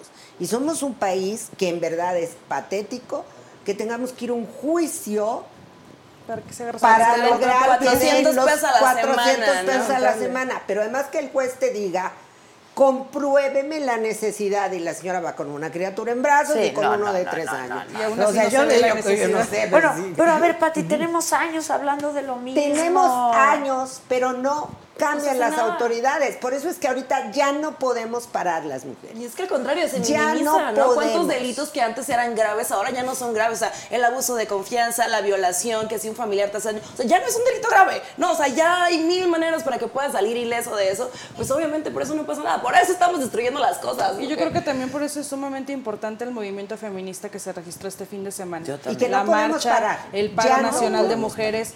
Creo que incluso todo este mismo contexto de cómo hemos tolerado nosotras como mujeres que se nos invisibilice, que la autoridad nos mande hasta el final de la cadena de prioridades, sea, el hecho de ahorita estar levantando la voz y exigir que se tome en cuenta por qué nos están matando, por qué nos violentan, por qué se nos paga no menos, por qué nada. todo, por qué no se hace nada. Es momento de que nosotras pues ya eh, hemos tomado esas riendas, ¿no? Para exigir que, Y que- que totalmente. se hagan y si las te das cosas. cuenta, las marchas se han hecho año con años de anterioridad. Pero ¿qué pasa cuando No, comienza a haber esa destrucción? Nunca. No, no, pues yo bueno, nunca había la visto gente esto. No, a éramos poner 2.000, atención. 5.000 mujeres y llegábamos a Porque hay 10.000. destrucción, porque la gente mucho. comienza a hablar, porque Bueno. en el cotidiano ya estás hablando, híjole, es que destruyeron eso, y entonces ya la gente comienza a hablar, entonces creas un foco de atención y, y ahora hasta parece que es una tendencia, ¿no? Parece que se puso de moda, y qué bueno, ojalá que se quede y que no sea nada No, más yo creo moda. que eh, aparte de ponerse de moda, eh, hemos logrado contagiar a las generaciones, ¿no? Eh, justamente antes de entrar al aire contigo, Adela, estábamos platicando de cómo hay ver en las marchas, eh, eh, pues no solamente eh, mujeres de 30 en adelante No, no, o así, no, o sea, chavitas ves, de 20. ves hasta Niñas. niñas, Sí. chiquitas con sus hermanas, con su mamá, ves a generaciones enteras unidas que dices, wow, esto, esto impacta porque quiere decir que la brujas de señora... Veracruz que fueron, fue este Sí, las brujas mar. ¿Qué quiere decir? Son chavas. Quiere decir que, uno, la, la generación de las madres Las ya no va a de- permitir que el esposo la violente. Las hijas ya saben que no van a permitir el esquema donde tú lavas los trastes del hermano y tú eres Pero la que limpias. me O sea, encanta, ¿no? Todo estás el cambiando todo. haciendo teorías del complot sobre Ah. El paro y las otras dicen, no, si nosotros salimos con nuestra convocatoria, Sí. somos una ONG que se llama Las Brujas Las del Brujas Mar. del Mar de Veracruz. y, o ¿no? sea, y el complot y aquí los enemigos de la patria, pues no, no hay nada de eso. Hay No, y hasta es un, desvío- es un argumento, es un argumento muy de triste abandono, porque es como si dijéramos a las mujeres soledad. las tiene que mandar alguien más para que vayan a marchar, Ah, sí. o sea, son títeres porque Nadie alguien les dijo nos que mandó. nadie, o sea, realmente hay un hay un fastidio real en la sociedad mexicana en las mujeres que eso es esto que vimos el fin de semana y que hemos visto años atrás y que efectivamente este fin de semana se marcó con un impulso muchísimo mayor que el que se había visto antes es porque están hartas, porque estamos hartas, no es porque alguien haya dicho, "Oye, aprovechate del contexto feminista Porque y de lo que gritar". estamos No, no, no. Y mira, y sí, es sí, qué bueno que se justicia. sumen, que todos se sumen y que se esté hablando del tema, me parece que. Mira, yo ver las que- cortadas Yo que también. hemos estado teniendo donde toda la discusión sobre nuestra condición, teniendo reportajes preciosos, maravillosos que han hecho prácticamente todos los medios de comunicación, donde narran historias, checan cifras, documentan. Yo creo que eso es algo que Los que periódicos nos en está- blanco, los ¿no? O periódicos, sea, los ha espacios sido- de mujeres en blanco. A mí se me puso la piel chinita, sí. la verdad. Tú con tu ¿eh? programa así, en blanco, me encanta. Sí, sí, Mira, dicen, me gustaría eso. compartir con ustedes un par de mensajes. Dice Maribel Pimentel, cuando yo era adolescente fui manoseada por un tío sacerdote. Gracias a la comunicación que tenía con mi madre, me pude salvar de un daño aún mayor. Dice Mari Reséndez, cuando denuncié, no me dice qué, pero la mujer que tomó mi denuncia fue sarcástica y agresiva en lugar de ser empática y todavía no hace nada. Yo denuncié en septiembre del 2019. ¿Qué esperan? ¿Que sea otra abril? Yo creo que es algo muy importante y es algo que yo he insistido. Pueden usar mi libro que se llama El feminicidio en México, es gratuito. Yo doné los derechos, así que úselo todo mundo. Este, yo he dicho que el feminicidio se anuncia todo el tiempo. Se anuncia el día que la mujer llega al Ministerio Público y dice, me van a matar. Porque las mujeres no van porque les dieron una cachetada, ni porque ese Sí, lo- no, no. La mujer va cuando él le dijo, te voy a matar Cuando ya, cuando sabe ella que puede suceder. Se anuncia cuando una mujer pisa un hospital. Porque el día que tiene la fractura, el este, es que ya hubo ese intento de quererla matar. Y sin embargo seguimos poniendo medidas de protección como caución de no ofender, no te acerques a la víctima. Oye, todo Centroamérica, la medida de protección es la detención del agresor. Y Mínimo, nosotros claro. no podemos sacar a los agresores de la cárcel porque inmediatamente dicen, es su casa, está su nombre, pero es una medida cautelar. Claro, Estamos claro. protegiendo la vida de la Alejas familia. al agresor, pues porque claro. es lo elemental. Lo es de aíslas antes de cualquier cosa. común. Y no tenemos, si revisas y haces un estudio de medidas, te vas a dar cuenta que todas son, te doy el papelito, te doy esto. Ya se le hicimos más fácil al Ministerio Público. El Ministerio Público puede imponer medidas. Pregunta cuántos. No lo hacen. No. ¿Pero lo por qué? hacen. Falta capacidad. Mira, yo ya llegué al convencimiento yo que, ya tenemos empatía, un sistema empatía. ¿Es eso? de justicia, y hay que decirlo abiertamente, un sistema de justicia de cuates, de compadrazgos y de cuotas. Y mediocre, porque... Porque llega alguien y en ese momento corre a todo mundo que había sido capacitado y se instalan los cuates del Y empieza momento. desde cero.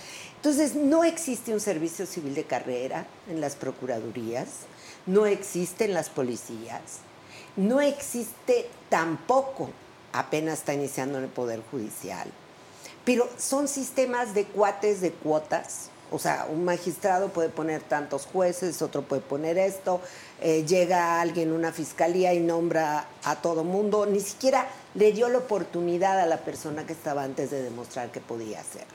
Entonces, este país ya no puede seguir operando así, porque, porque los profesionales de la justicia no se van a equivocar por no haber ido a recoger el Así es, video, que sabe que en el momento que está en mi poder, tiene una prueba. Pero hay puro improvisado otra vez. O sea, seguimos improvisando y toda la gente que se capacitó es gente que ya no está. Entonces, este servicio de la justicia a la política y a los políticos en turno nos ha acabado como país. Nos ha acabado. Somos uno de los pocos países que no tiene un solo código penal. Tener 33 Sí, códigos sí, penales. sí, sí. O sea, yo les digo, bueno, eso ya es ridículo. Ni siquiera España, que son provincias autónomas, Autónomas, claro. pueden no tener un código penal. Dice Mari Reséndez, creo que el problema de nuestro país es el sistema penal, que está muy mal estructurado. No, es que no existe. No existe. Que no hay una estructura, ¿no? Y cuando comienza a formarse algo, ¡fum! de nuevo. No, y, lo que mencionan es muy valioso, o sea, aunque el Código Nacional, el Código Penal Federal te indique estas siete causales de las que tanto Que el hemos hablado. Código Penal no- Federal lo hicimos y se lo entregamos a los legisladores. y que había el compromiso y había el compromiso de homologarlo a nivel eh, federal y aún así pues lo tienes ahí con las siete causales pero tienes que en Campeche es una cosa que en San Luis Potosí es otra entonces ahí empieza desde la danza de, de las cifras hasta que si acá No es tan el real que ya, ¿eh? ya con los últimos cambios Mira, ya son los 30 últimos faltan dos faltan solamente dos Ya se están casi acercando, pero no es un problema solo en el, en el feminicidio. Los códigos penales Son tienen un- diferencias en todos En los todo, delitos. no solo en- en todo. lo Y tipifican eso yo le digo que lo que genera son ciudadanías diferenciadas. Porque si yo vivo en un estado donde Ay, se me cosa. reconocen todos mis derechos, cruzo en la Ciudad de México, cruzamos la calle y estamos en otro estado que puede no tener la misma ¡Claro! legislación. Y eso al final de cuentas nos genera a todos. Sí, Que es lo que estábamos legal, hablando este aquí en es el una programa indefensión, pasado. O sea, una pasas una cuadra y ya Ya. cambió. Sí. Y es una indefensión. O sea, al, al final de cuentas las personas en México estamos desarmadas frente a lo que pueda ser arbitrario. Y si un gobernador quiere este delito, lo va a meter porque se puede mover. Y si otro lo quiere quitar, se va a meter porque puede... Entonces, por eso no podemos bajar la guardia. Yo creo que ya no hay que instalarnos. Ya creo Sí, que hay que instalarnos, hacer un Yo- sistema yo- de vigilancia permanente, constante, continua, y no dejar de Y de denunciar. cuestionamiento y de totalmente, exigencia, Además, ¿eh? hagamos uso de Sí. nuestros derechos políticos. Claro, claro. Vamos hacia adelante, porque de repente como que da un poco de miedo y te empiezan como a acusar y es como te vas un poco para atrás, pero es como no, o sea, en este momento ya es agarrarnos todas e ir hacia adelante, ¿no? Y también con este justo empoderamiento llegar a puestos importantes y de verdad no permitir que eso pase. Bueno, pero además, pasa, a, ¿no? a pone propósito de, de puestos importantes, la- mi- este es un gabinete paritario, ¿no? Eh, más o menos. no. Cuantitativamente. Bueno, Sí hay más mujeres. pero yo no las vi en ningún lado. No las vi. No se manifiesta. No las vi. Están en su zona de Dice confort. Don Paquis, mujeres increíbles, que les manda un fuerte abrazo. Gracias, Este, y alguien por ahí me está diciendo, y si destruyeran tu propiedad, yo sé lo que ustedes van a responder, pero háganlo ustedes. Y si te mataran a tu hija, ¿no? Pues es O que estamos hablando del derecho a la vida. O sea, en México las mujeres estamos peleando por vivir, por sobrevivir. No es una no es un asunto no es una pinta, No no, es una pinta, no es porque es que a veces, o sea, ya ni Si siquiera te lo destruyen la propiedad, pues vas Te violan, te pegan, y, ves que el tipo está ahí, o sea, el caso de Fátima, por ejemplo, se hizo muy sonado porque estaban ofreciendo dos millones de recompensa por los que lo entregaran. Pero ¿saben Pero cuántas el caso niñas de hubo Fátima, antes la de autoridad ella? tuvo los videos en el preciso momento que se llevaron a Fátima de la escuela. En ese momento tuvieron los videos y no hicieron nada. ¿Otra vez? Nos dieron a conocer los videos días después que había sido asesinada esa niña. Y los tenían, pues Y fueron los a tenían por ahí ellos. porque la cámara en ese momento estaba tomando quién se la llevó. Si se hubiera puesto la alerta Amber, regresamos a lo mismo. Tenemos mecanismos y no los aplican. Aquí- ahí puedes perfectamente Y también, la investigación deja mucho que También porque si no hubiera a la sido por la autoridad, tía, nadie o- lo sabe. Nadie, no, No, se enteran. No, Seguirían cuántas que- niñas antes, o sea, imagínate cuántas niñas hubo antes, o sea, No, literal y- él lo estaba amenazando como, si no me traes noviecitas, pues viola a tus hijas, ¿no? No, y Entonces, lamentable- pasando y pasando y pasando y no sabemos ni quiénes son los nombres. Cuando, cuando vemos estos casos que logran ser mediáticos gracias a la presión social, las redes sociales, eh, eh, Pero en las ¿cuántos alcaldías. nombres? Pero cuántos Las más 10, no- pero 11 que matan es al justo, día, es no justo el sabemos. punto que voy. O sea, logramos hacer un caso mediático, ¿no? Pero hay otras nueve además de ella y diez diarias. Entonces, cuando se hace un caso mediático y ves que relativamente rápido encuentran al responsable, dices, entonces si hay el mecanismo para hacer las cosas, nomás no quieres hacerlo a menos que se te, te Pero es que no lo hicieron, o el sea, la caso tía en fue y la casa. los entregó. No si no los hicieron, hubiera fue entregado. la tía. hubieran Me refiero a que Por cierto, ¿le inmediatamente hay, hay una o reacción. no? No, No. no se la dieron. No, porque dijeron que había sido una investigación. Pero ¿cuál las- investigación? Si No, fue pues, la tía la que fue a denunciar. Bueno, de acuerdo No a sus importaba. parámetros de investigación. No me Sí, esa por favor. Bueno, hasta el presidente dijo, ¿no? Este, es muy que, que le dieran la, que le dieran la recompensa. Sí, porque al final de cuentas es la que termina denunciando las. No, y la verdad es que es si, la si te tía. pones a analizar las situaciones de su vivienda, o sea, también te pones a analizar un poco en el contexto en el que las personas crecen, porque imagínate una mujer que esté aceptando esta manipulación por parte de su pareja. O sea, teniendo sus hijas ahí y llevándole niñas solo para estar, o sea, en vez de ir a denunciar en ese momento, o sea, imagínate bajo qué contexto creces para que llegues a asimilar eso como algo Bueno, normal. y también eso es un tema muy delicado porque es lo primero que se hizo en ese caso revictimizar a la mamá, decir, ah, no, o sea, ¿cómo es posible que esté pasando esto como pasa en otros casos de feminicidio, eh, en otros casos de violencia sexual, que inmediatamente se revictimiza a la mujer y dices, a ver, no, los contextos sociales, como bien lo mencionas, están llevando a que las mujeres se queden acorraladas, pero no es porque ellas no hayan querido hacer nada, es porque estamos hablando de estos contextos donde existe violencia, existe miedo, o sea, es tratar de reeducar a la sociedad, de decir, oye, no, tú puedes poner un alto, hay mecanismos. ¿Cuántas mujeres no saben que existe esto de que pueden denunciar si sufren violación en su matrimonio? Pues sí, Eh, pero la más llegas te a denunciar y es otra vez una doble, que sí, porque ibas Por eso es vestida. que- en sí, la exacto. marcha una de las consignas era desnuda o vestida, mi cuerpo es mío, y no es no, ¿eh? No es Con no. falda, pantalón, Sí, no, te da auto- no te da autorización de nada Pues sí. que una mujer No, traiga. la- me encantó la de se joden, se joden. ¿Ah, sí? Pues sí, claro. Es que es muy indignante, la verdad. No, o sea, lo que, lo es dramático es que, mira, tenemos años, yo Híjoles. tengo por lo menos más de 30, que hemos hecho muchas cosas, tenemos años escuchando el mismo discurso El de la mismo autoridad. discurso, estos O sea, programas. los mismos asuntos. El Ministerio Público que se burla de la víctima, eh, la trabajadora de psicología que piensa que estás mintiendo y que tú lo, eh, lo inventaste, la ropa que vestía, por qué vienes pintada, ¿Por qué sales de por qué sales de noche? ¿Por qué te juntaste con porque así empezamos hombres, en todo? Ciudad Juárez en el 90 Con el campo algodón. en Ciudad Juárez, así empezó y desde Ciudad Juárez, que todas vivimos el horror de desapariciones, feminicidios, violencia extrema en un contexto de crimen organizado, no aprendimos la lección. O sea, no aprendimos que en este país no podía seguir existiendo esa impunidad frente a esos crímenes. Y en lugar de que el Estado asumiera la responsabilidad, lo vemos ahorita. Ahorita no le hemos escuchado al Gabinete de Seguridad Pública de este país salir a decir, este es el programa contra la violencia hacia las mujeres. Sacan a las secretarias. No, no, no nos vamos Que nos en- quedaron a deber. que no nos vamos a enfrentar con a ellas, porque no es nuestro interés. No, Pero no, tienen que entender que este es un asunto de seguridad y de justicia. Y que cuando destruyes una mujer, destruyes el entorno social y familiar en el que vives. Y perdonen, yo hasta ahorita no sé, no sé si estoy, no he escuchado a nadie, más que con todo respeto al fiscal, pues en todas las tonterías que dijo de Oye, luego, otra cosa, cuando tú vas a denunciar la desaparición de una niña o de un niño, por ejemplo, y vas al Ministerio Público, te dicen que tienen que pasar 72, 72 horas. horas, sí. Cuando que deben ser valiosas para empezar una no, investigación. Primero, no protocolo pueden, del son, mundo. o sea, son- Los protocolos de las policías decentes del mundo te dicen que cuando una persona va a denunciar, esa persona ya hizo una búsqueda primero, Sí, que quizá su- fueron con de su 20, entorno, con su entorno, la escuela, la familia, todo. Sí. Por lo tanto, al momento que tú recibes la noticia, tú tienes inmediatamente que lanzar la alerta, porque quizá lo que tú ya estás buscando es un cadáver. Ahora, nosotros tenemos el protocolo para niñas y niños desaparecidos, que es internacional.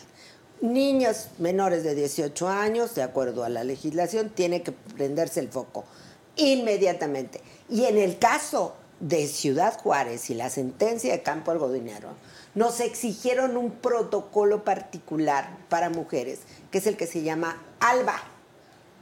Pues ALBA todavía lo seguimos negociando con algunos estados, porque no lo tenemos. Y tenemos miles de niñas y mujeres desaparecidas. Y todavía les dicen, se fue con el novio. Ya chicos, Exacto. es que con- Exacto. ¿Cuántos años tiene? novio. 18. Ay, seguro está con el novio. Sí, las declaraciones de los justifican todas las acciones, las desapariciones para minimizar el problema, ¿no? Es como que, ay, sí está pasando. que fue No, lo que le dijeron al- a los familiares de Fátima cuando fueron a anunciar. Tienes que esperar horas. Eso es una tontería. Ahí está la es diferencia entre encontrar un cadáver o encontrar un... sí. O quizá encontrarla viva. Exacto. Es si tenían la de cámara horas. ese día, se la ponen a los familiares, seguramente la madre hubiera identificado que esa ¿Quién era mujer la vivió persona? en esa Claro, casa. claro. Pero no lo hicieron. Ay, no. Entonces también el. Estado, cuando, cuando las mujeres decimos el Estado feminicida, es porque existe una violencia institucional que es un obstáculo para ejercicio de tus derechos. Ahora, esto de los de las feminazis, ¿qué, qué, qué, qué es esto? O sea, es una Un forma extrema de violencia contra las mujeres. Siempre está buscando denigrar también, ¿no? o sea, buscamos cualquier La término, causa, nos inventamos ¿no? cualquier O cosa sea- para minimizar el problema. O sea, realmente, lejos de enfocarnos en lo que está pasando, en lo que tenemos que hacer, en el cambio que estamos buscando, siempre es como, ay, no, es que, Fíjate, mira, pobrecito, pero hay hombres que- ay, no, es que odia a los hombres. A no, es que esa mujer es marimacha. No, o sea, y comienzan a atacarte hasta tus propias mujeres. me preocupa mucho porque, mira, dice, por ejemplo, Alex Díaz, los derechos de la mujer se defienden inteligentemente, no con vandalismo y exhibicionismo. ¿Cuál es el O sea, cuando le estén violando y Que mutilando, por a ver favor si lo amable de pasarnos la A- receta. aquí es porque las mujeres ya fueron a pedir permiso, pedir por favor, hicieron su denuncia, llevaron los documentos, regresaron dos veces, luego les dicen, tráeme pruebas, ahí andan buscando las pruebas. Pero ¿Qué perdón, es a mí me pareció brillante la marcha del domingo. Pues digo. Y el paro del Este, del está más inteligente Es la de- increíble ¿Qué manera cómo más? en, este contexto nunca se le va a dar gusto eh, en general a nadie, ¿no? Este, Mira, si- si hagámonos gritan, cargo que nuestro si- país si tiene unos destruyen, es- niveles no elevados son de machismo formas. superior a cualquier Pero persona. Mujer. Pati. No, o sea, es increíble. Pero ¿cómo no Yo no soy huevona, yo no voy a hacer él, pero es como. No, No, escúchate, pero cambia. justo es eso, es como cuando escuchas eso, esas no son las formas, porque gritan, porque destruyen, porque lo que sea, ok, entonces decimos, vamos a hacer un paro nacional la forma donde que nos vamos a silenciar. Ah, no, a una tampoco. mujer. Vamos a hacer un baile organizado. Ay, qué ridícula, está bailando. O sea, nada les parece, todos lo están juzgando, Exacto, todos lo o están sea, es- criticando. si haces un paro de silencio, no está bien. Si gritas, tampoco está bien. Pues la verdad es que tampoco estamos para darle gusto a nadie ahorita. Pero lo que queremos códigos es de conducta, ¿cómo vamos a disminuir la violencia? ¿Cómo vamos a disminuir el machismo? Si nuestras autoridades solapan un hombre como Mireles, que nos llama pirujas, ¿verdad? Nalguitas. Nalguita y y es un piruja. funcionario público. Y le- la sancionaron O sea, cinco ¿dónde días. está la- y lo sancionan, ese fue el regalo que nos dio hoy la función pública, ¿no? Después de la marcha, después del paro, hoy nos salen que al señor lo sancionaron cinco días que no vaya a trabajar, pues le dieron vacaciones, ¿no? de una semana. No manches. O sea, me, ¿Cuántas no nalguitas puedes, van a ¿dónde padecer está en esos la cinco días que está ética? libre, no? Nalguitas y pirujas. Digo. ¿dónde y como él, varios que han resbalado en estos días, ¿eh? Mira, dice alguien Algo por ahí. muy curioso que me tocó Perdón. ver en la marcha, miré muchos carteles, o sea, literal, habían madres, habían monjas ahí, o sea, con sus Ah, sí. carteles. O sea, eso fue increíble, o sea, porque Había muchas de veces como todo, te lanzas había contra de la iglesia, todo. pero realmente no todos Éramos son iguales. todas. Estábamos todas, Todas, representadas, todas, hasta las que silenciaron, ahí estaban presentes a través de las voces de todas. Pero dice, por ejemplo, Nene TV dice, años y por qué hasta ahora se ponen las pilas, se hacen pendejas. Ay, no. Es que ya nos dan de agarrarnos y estrujar. O sea, es que realmente es ahí cuando uno se cuestiona y, y comienzas a pensar con esta cosa así de que dices, ok, si no están haciendo nada, si nos matan a nosotros, pues hay que comenzar a matarlos a ellos. No, o sea, pues es que sí. O sea, es que a mí me genera ese nivel Mira, de lo dice de broma, pero yo no dudaría que, Que dan que ganas. si No se hace saliera nada, una vengadora o vengadoras por ahí. Claro. La verdad, el Unos nivel- Es que de verdad, o sea, es increíble. No, o sea, el nivel de desesperación es muy alto y dicen, ¿por qué antes no hicieron nada? No, lo decían al principio No de hemos esta dejado charla. de hacer. No es que nunca No se hubiera hecho hemos nada. dejado de Jamás. hacer. O sea, No hemos esta dejado. es una lucha que de lleva años, es una lucha que ha estado evolucionando y que ahorita ha logrado contagiar a varias generaciones y a lo mejor por eso lo sienten más, ay, ahorita ya están gritando. No, es una lucha que lleva generaciones, que lleva poco a poco, que a lo mejor hace ah, décadas atrás era el voto de la mujer, era que pudiera trabajar eh, eh, igual que un hombre y ahorita es que no nos maten, que se respeten nuestros derechos. O sea, entonces, no es algo que salió este año y que dijimos, "Ay, con la 4T vamos a empezar a luchar como mujeres. No, o sea, realmente es una lucha que tiene bastantes generaciones y que ahorita Y la afortunadamente verdad está es que el contagiando a feminismo todos. siempre hemos sido oposición de todo. Claro. O sea, no pueden argumentar a alguien que en este se da. Porque cada gobierno, porque estás peleando contra un sistema. Es el sistema. Que sostiene. Un machismo y una violencia contra las mujeres. Entonces, en realidad no es ni siquiera de un partido. Creo que Y hay todos mucho se pueden quejar desconocimiento de de, lo mismo. información Ahí había de había un montón de gente feliz de la mujer y que no sé qué es cosa. era una conmemoración a lo que pasó en la fábrica de Nueva York por ahí del 1900 ¿no? donde como aproximadamente 130 mujeres se manifestaron porque querían al menos 10 horas laborales porque les daban muchísimas horas no los dejaban amamantar a sus hijos ¿qué pasó? las quemaron entonces pues con todas las fábricas textiles y las telas que tenían ahí comenzó a salir un humo morado y por eso fue la representación del morado A ver, 1975 se hizo un paro nacional también en Islandia ahí sí hay con precedente. Ajá, exacto. Ya, ya hemos tenido una mujer presidente. O sea, ya hay igualdad Y en eso los sí es muy importante dejar claro. El paro no fue construido mundialmente contra el gobierno. No. O sea, el paro jamás. ha existido desde hace muchos años. Para notar la Y es ausencia. un mecanismo de lucha de las mujeres en diferentes Claro, lugares del mundo. manera de expresarse Hoy- ha pasado en otros hoy, países, en Estados Hoy lo Unidos. retoma en México. Pues sí. Y, no muy bien somos- retomado O sea, y muy bien muy bien. hecho. Es de y muy mujeres bien para logrado. mujeres. O sea, no tiene nada que ver con. Rápidamente, para que no. A ver, porque. Mi coraje ahí está, ¿no? Dice Uriel, el programa es que la mujer se valore y no aguante maridos golpeadores. Pues Ya entre no, otros no se temas, sí. preocupe, ya no lo está aguantando. Pues sí, Vean exacto. las cifras de. Este- de Pues mejor que viendo el programa ahorita y no que le esté pegando a su mujer. Dice Larisa Méndez, ya estamos hartas de escuchar lo mismo en todos lados, ya cambien de tema, ¿no? Pues miren, como yo les he dicho, esto No vamos surge a cambiar de tema hasta nunca, que tú, hasta que Marisa y todas las mujeres vivan seguras en este país. Sí. No vamos a cambiar de tema. Eso, bravo. Hola, Mendy. Hola, Mendy. Si quieres, cámbiale. Pues sí, claro, hay muchas opciones, ¿no? Dice este Grenas Inc. Mi tío abusó de mí a los siete años, se le denunció, no hicieron nada. Regresé a México a la edad de 25 a confrontarlo. Ahora le falta el, el, el pito, yo creo, ¿no? Para abusar, dice aquí. Este, pues sí. Está como Oye, ¿no vieron que me llamó mucho la cardenal? atención. que No, bueno, yo creo que nos hizo un favor porque como nos estaban acusando que la ultraderecha nos sostenía y sale el cardenal, el ex cardenal, diciendo que esa es de la pañoleta verde, o sea, nosotras, Ajá. este, pues fue sensacional. Pero es increíble esta mezcla de conceptos que manejan esos grupos. O sea, ese odio entra en inicio con minimizar las muertes de mujeres. ¿De qué se quejan Si a si los son hombres malos los hombres? Ajá. O sea, Ay, de entrada, de entrada Sí. es demoledor, ¿no? ¿De qué Es se que no está entendiendo nada. No, no es que no, esté entendiendo, es que el tipo entiende que nosotras no valemos nada.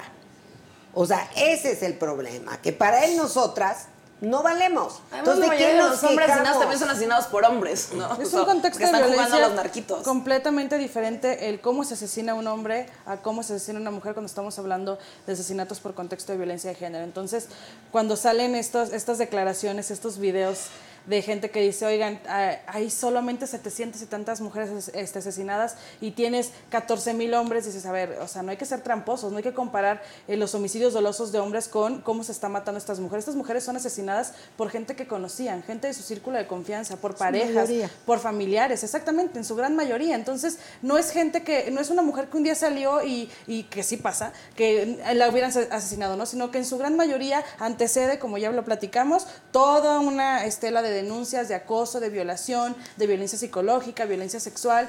Y al momento de decir, a los hombres también los matan, bueno, pero a los hombres los matan más, no aguanta, es que a los hombres no los violan, no los mutilan, no los ultrajan, no, no, no los terminan No pasan de con un más. pantalón apretadito. Y, no- y- y- y cuando Si aparece no se cuerpo, no preocupan en la mañana cómo se van a vestir, ¿verdad? Sí. Para y cuando aparece su cuerpo nadie está diciendo, ay, se lo buscó porque traía un pantalón apretado. guapos, o sea, no, hay una esquela de revictimización. Exacto, dice, dice, dice Constantino, contéstale, dice Constantino López, pinches viejas argüenderas y pirujas. Que hablen de su vida personal para saber si tienen un buen ejemplo, no mamen. Ay, pues estás Esto- muy mal. No, no, pues es que por Pues eso está, incluso- por, Por eso, eso estamos- estamos así. Mira, Esos mensajes son los que hacen que queramos seguir hablando buen del tema. ejemplo. Soy madre de dos varones, soy abuela de dos hermosas nietas y mi vida en buena parte le he dedicado a pelear por lo que creo. Y lo voy a seguir haciendo. Así existan tarados como tú, lo vamos a seguir haciendo. Ojalá y tú no sufras. Ojalá y te mueras. No, tampoco. Pero si te reproduzcas, por favor. Diríamos como Silvio Rodríguez. Ojalá pase algo que te borre de pronto. Oye, dice Rico Soto, Adela, saludos. ¿Le puedes decir a Lisbeth que me mande saludos y a todas las personas del estudio un fuerte abrazo? Les dice. Gracias. Mándale saludos. saludos, corazón. Es que, por eso estamos así. Hubo un cartel que me llamó mucho la atención Yo no lo en la de marcha no, no. que decía, no, mi familia me llamó puta por cómo vestía, pero nunca llamaron vi- violador a mi abuelo por lo que me hizo. ¿No? O sea, como la misma familia cubre todo esto porque, oye, es que es un tema de familia, ¿cómo lo vas a externar? Fíjate las críticas que yo recibí cuando me decían, oye, eso lo debiste haber atendido en tu casa, ¿no? ¿Cuál es la necesidad de revelarlo? Es como...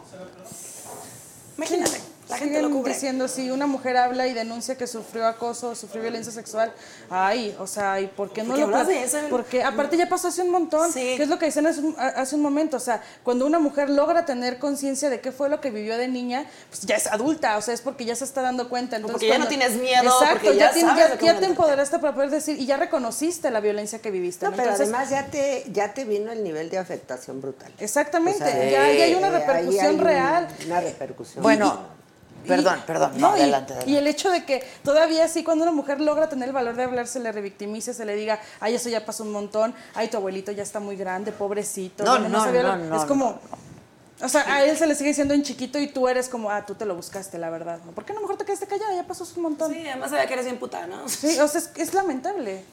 Es muy feo. Dice Gina Robert, me encantó la marcha y la emoción, las admiro desde Atlanta, Georgia, se vio una super organización, lástima de los accidentes, bravo. La verdad, pues no fue para tanto, ¿no? O No, sea, no yo creo que tanto. para la cantidad de Yo creo que, que en realidad exageraron con varias de las cosas porque no, no, Digo, digo, para el volumen de mujeres que éramos, claro. que éramos ríos y ríos de miles y miles y miles y miles, pues sí veías unas chavas corriendo, tampoco era, yo creo que era un grupo muy reducido en realidad. Ahora, también se tergiversa un poco la información, ¿no? O sea, Pero porque, por ejemplo, había un video por ahí eso, de que ¿no? es que la mujer aventó la bomba molotov y que explotó y que otras mujeres agredió. Y a ver, si te pones a pausar el video y ves que la mujer avienta la botella, que llega acá y la explosión es acá, o sea, es que también ni siquiera te cuestiones, es cuando la ignorancia se difunde y se comparte, ¿no? Ni siquiera analizas, no investigas, no te cercioras, como que, ay, sí dijeron que fue una mujer, sí, fue una mujer, maldita mujer. Es como, investiguen las cosas, analízanlas, no tenemos ojos, tenemos oídos, tenemos la capacidad de leer, está la información en internet que es vastísima y no, o sea, solamente reproducimos la ignorancia. Es la cosa. Dice, está buenísimo el programa, deberíamos de hacer más de un día sin mujeres si se pintan, rompen por algo, lo hacen algún abuso o muerte han vivido. Pues sí, pues sí. Este, Eh, Adela, que Lisbeth le mandes un saludo a su hermana Fátima. que- Fátima, Que, es, un- tu, que es tu fan. ¿Qué estás haciendo ahora? Un besote. Pues mira, eh, voy a continuar con mi programa. Eh, justo voy a comenzar en Facebook también un... Voy a comenzar a compartir los secretos de las personas, ¿no? O sea, estas situaciones que han padecido, para compartirlo con el mundo, para que sepan que no tienen la culpa, para que vean que somos muchísimas las que pasamos situaciones fatales, ¿no? Esas cosas como de tabús, de mitos, de desprestigios, de cosas que se dicen, justo para empoderar a todas las personas de que puedan hablar, a sentir esta unión. La comunidad en Internet es muy grande y si tú te manifiestas de alguna manera, o sea, sí, ¿no? Están los haters que siempre, nunca faltan, pero hay muchísimo apoyo que tú puedes encontrar en las redes y es lo que se está buscando. Tenemos también una serie en- de revelaciones, que es entrevistas a mujeres así como ustedes, como ustedes, como ustedes, que están invitadísimas cuando gusten hacer la entrevista a personas que han padecido situaciones críticas, ¿no? Y que a pesar de esto han salido adelante y en este momento pues ahora se encuentran en una situación privilegiada donde su voz está siendo escuchada y demás, pero todas las adversidades que han tenido que afrontar, ¿no? Y que si te caes, te levantas y ahora les sigo adelante.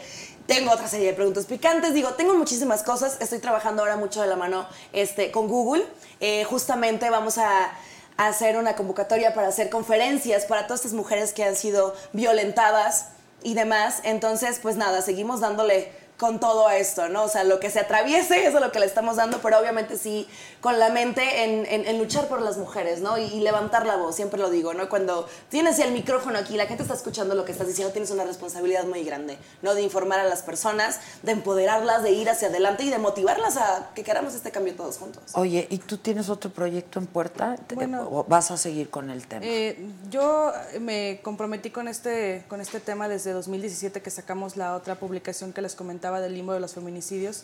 Tenía esta espinita de sacar qué pasa con las sentencias y no pienso soltarlo porque creo que, como ya, ya, valioso, ya muy mencionabas, nosotros, muchas gracias, nosotros como periodistas tenemos una gran obligación al momento de saber cómo cambiar la narrativa en estas historias, ¿no? Eh, eh, la exigencia que se hizo hace poco justo a los medios de dejar de publicar a ocho columnas fotografías de una mujer desollada, el dejar de, de contar primero el cómo se asesinó una mujer con extrema violencia y no contar quiénes eran ellas y que parece que lo que vende obviamente es la sangre y no la historia de la mujer que se silenció, pues eh, tenemos una, una obligación enorme como periodistas, enorme como comunicadoras, como comunicadores también, de, cambiar esta narrativa, ¿no? Entonces, yo sí estoy muy comprometida en cuanto a este tema de, de- de siempre encontrar un ángulo diferente de contar estas historias, ¿no? Porque eh, no se vale que llegue un momento en el que se abra el periódico, las redes sociales y siempre digan, "Ah, es otro caso más de feminicidio, ah, sí, es otra violación. No, o sea, cada uno de esos casos es una historia muy particular, una historia de una mujer que fue silenciada porque alguien decidió que podía hacerlo, de una niña que fue violentada nombre que y creció, apellido, ¿eh? Exacto, y que creció, que quiso hablarlo. Son proyectos de vida que se truncan de una manera muy lamentable y nosotros, insisto, como comunicadores, como periodistas, tenemos una obligación enorme en poder replantear cómo contar estas historias a la sociedad. Digo, aparte, en la unidad de periodismo de investigación, pues sí nos enfocamos mucho en, en- en investigaciones de recursos, de desvío de recursos públicos, empresas fantasma, etcétera. Pero yo en este tema sí estoy muy comprometida a siempre seguir. eh, creo que hay mucho que aportar, ¿no? Lo vimos en la marcha, lo vemos con las denuncias recientes. Siempre hay algo nuevo que contar. La- el chiste aquí es, es aprender a, a detectar cómo podemos narrar estas historias para que la gente no crea que, pues sí es algo más y pasó y está bien y están matando. No, no está bien. No, Hay y que saber después de cómo esta marcha, Pati, que No. vuelva el rico a su riqueza, vuelve el pobre a su No, pobreza. y no, cada- no. Claro. Yo creo ¿No? que después de esta marcha tenemos que continuar, insisto, no podemos bajar la guardia, porque ya logramos algo muy importante, y es que se unieran las voces diversas en esa enorme diversidad que somos las mujeres. Un gran concierto, la verdad. De verdad, fue sentías solidaridad, sentías buena vibra, Se un orquestó. ambiente Sentías segura. de cariño, de seguridad, de apoyo, eh, todo el tiempo. Yo creo que ten- tiene que fortalecerse más la presencia de las mujeres, eh, sobre todo en su trabajo como sociedad civil. Creo que tenemos que seguir apoyando a las organizaciones que hacen su esfuerzo, a veces con recursos muy limitados, y tenemos que seguir exigiendo. Yo creo que las mujeres tenemos que seguir exigiendo. Y por eso, pues, yo creo que están abiertas muchas iniciativas, hay que estar en ellas, no importa el lugar donde estés. Y hay que articularlas. Y hay ¿no? que articularlas, porque todo esto va construyendo una manera también de generar el, poder ciudadano.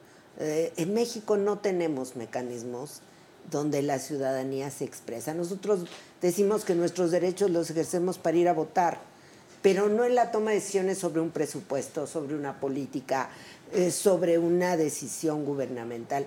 Yo creo que tenemos que empezar a utilizar esas formas de ejercer también política y de ejercer poder. Y podemos empezar con nuestra localidad, no tenemos que ir tan lejos. Pero si estamos en ese papel de exigibilidad y transparentar, como tú lo decías, yo ya no quiero insistir en que las mujeres asesinadas, yo quiero decir en México, 10 o 11 hombres todos los días asesinan a una mujer. Porque los hombres tienen que hacerse cargo de sus violencias. Claro, en. México, 4 de cada 10 hombres violentan sexualmente a una mujer. Sí, hay que cambiar la Cinco narrativa. de cada 10 hombres golpean a una mujer. Entonces, creo que tenemos que obligar también a esa toma de responsabilidades, porque no la hacemos. Y lo otro, exigir del gobierno comportamientos éticos.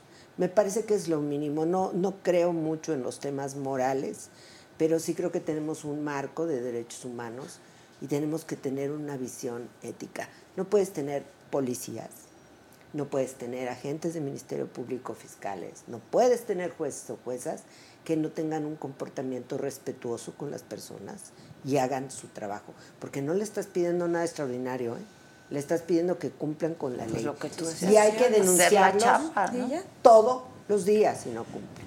Ese es un avance sustantivo. Sí, porque lo dice, ¿para qué denuncio si no pasa nada? No importa, Con los magistrados que estaban proponiendo Sí. ratificar. Mandamos cartas, todas de, de alguna manera participamos. Es la primera vez en la historia que en un congreso retiran los nombramientos. Eso lo tenemos que seguir haciendo. Y a veces es el poder de nuestra palabra o de firmar hasta una petición o de estar en un meeting o de sumarte a tu grupo. Pero hay que hacerlo. O sea, el país es de todas y de todos. Totalmente. No tiene alguien por qué sustituirnos. Dice Talía Hernández, pago por ese, ojalá pase algo que te borre de pronto. que sí es muy bueno. Es muy bueno. Janet Ceturino dice, Liz, tengo una hija de 18, quisiera que tuviera tu determinación y fuerza y disciplina. Saludos desde Fort Worth, un programa, este, ¿qué, qué, qué programa vas a tener? Bueno, vas a estar haciendo cosas en, en Sí, internet. sí, sí, Vas en a mi canal ahí en Lisbeth Rodríguez saben que pues voy a estarles compartiendo de todo y si me quieren seguir la pista, pues Lisbeth Rodríguez Oficial en mi Instagram. Muchísimas gracias, de verdad tu mensaje significa muchísimo para mí. Y para todas, yo estoy muy orgullosa de todas, de veras, felicidades. No, y muy contenta. Y muy yo sí. Yo no sé si contenta sea la palabra porque pues fuimos Animadas, a manifestar animadas. Sí. Sí. Como que yo, yo dije en la algo mañana por dentro, te contenta y luego dije, alimentas. Pues la verdad es que nos Es que te- te manifestamos por un dolor muy ¿Estás grande, de pero acuerdo yo que sí- es una inyección una intravenosa inyección, de sí. empoderamiento? Te empoderas. Te empoderas. ¿Dónde podemos leer tu estudio para la gente? Ah, en la página principal de Mexicanos contra la Corrupción, eh, la investigación se llama Feminicidas Libres, ahí está en el banner principal, y si no en mi Twitter, Vali Durán, así aparezco en todas las redes sociales, y ahí está la investigación, el link para que lo puedan checar. Eh, insisto, sé que es un tema difícil de leer, sé que no va a ser sencillo, eh, a mí me revolvió el estómago leer las sentencias, sé que no va a ser fácil, pero creo que es absolutamente necesario saber que no solamente los hombres están matando mujeres, sino que el sistema eh, judicial está abrazando a estos feminicidas para que además se les mande el mensaje de que puedes matar y no va a pasar nada. La información es poder, así que hay que leerlo Sí, más. como posible. digo yo, no lo hacemos por necedad, lo hacemos por necesidad. Pues ¿no? es Ya. el derecho a la vida. El derecho a la vida, así es. O sea, imagínate. Felicidades a las tres y a todas. Muchas gracias. gracias. Muchas Gracias. gracias. Un placer haber gracias. coincidido con ustedes. Al contrario, muchas gracias. Mañana no hay saga porque vamos a estar fuera, pero el jueves sí hay saga desde Guanajuato, ¿no? Desde el rally en Guanajuato, que es un... Seis de la tarde va a ser el programa, el próximo jueves, pero mañana nos escuchamos en radio, 10 de la mañana por el Heraldo, y pues ahí estamos todos en contacto. Muchas gracias, gracias. Gracias. Muchas gracias.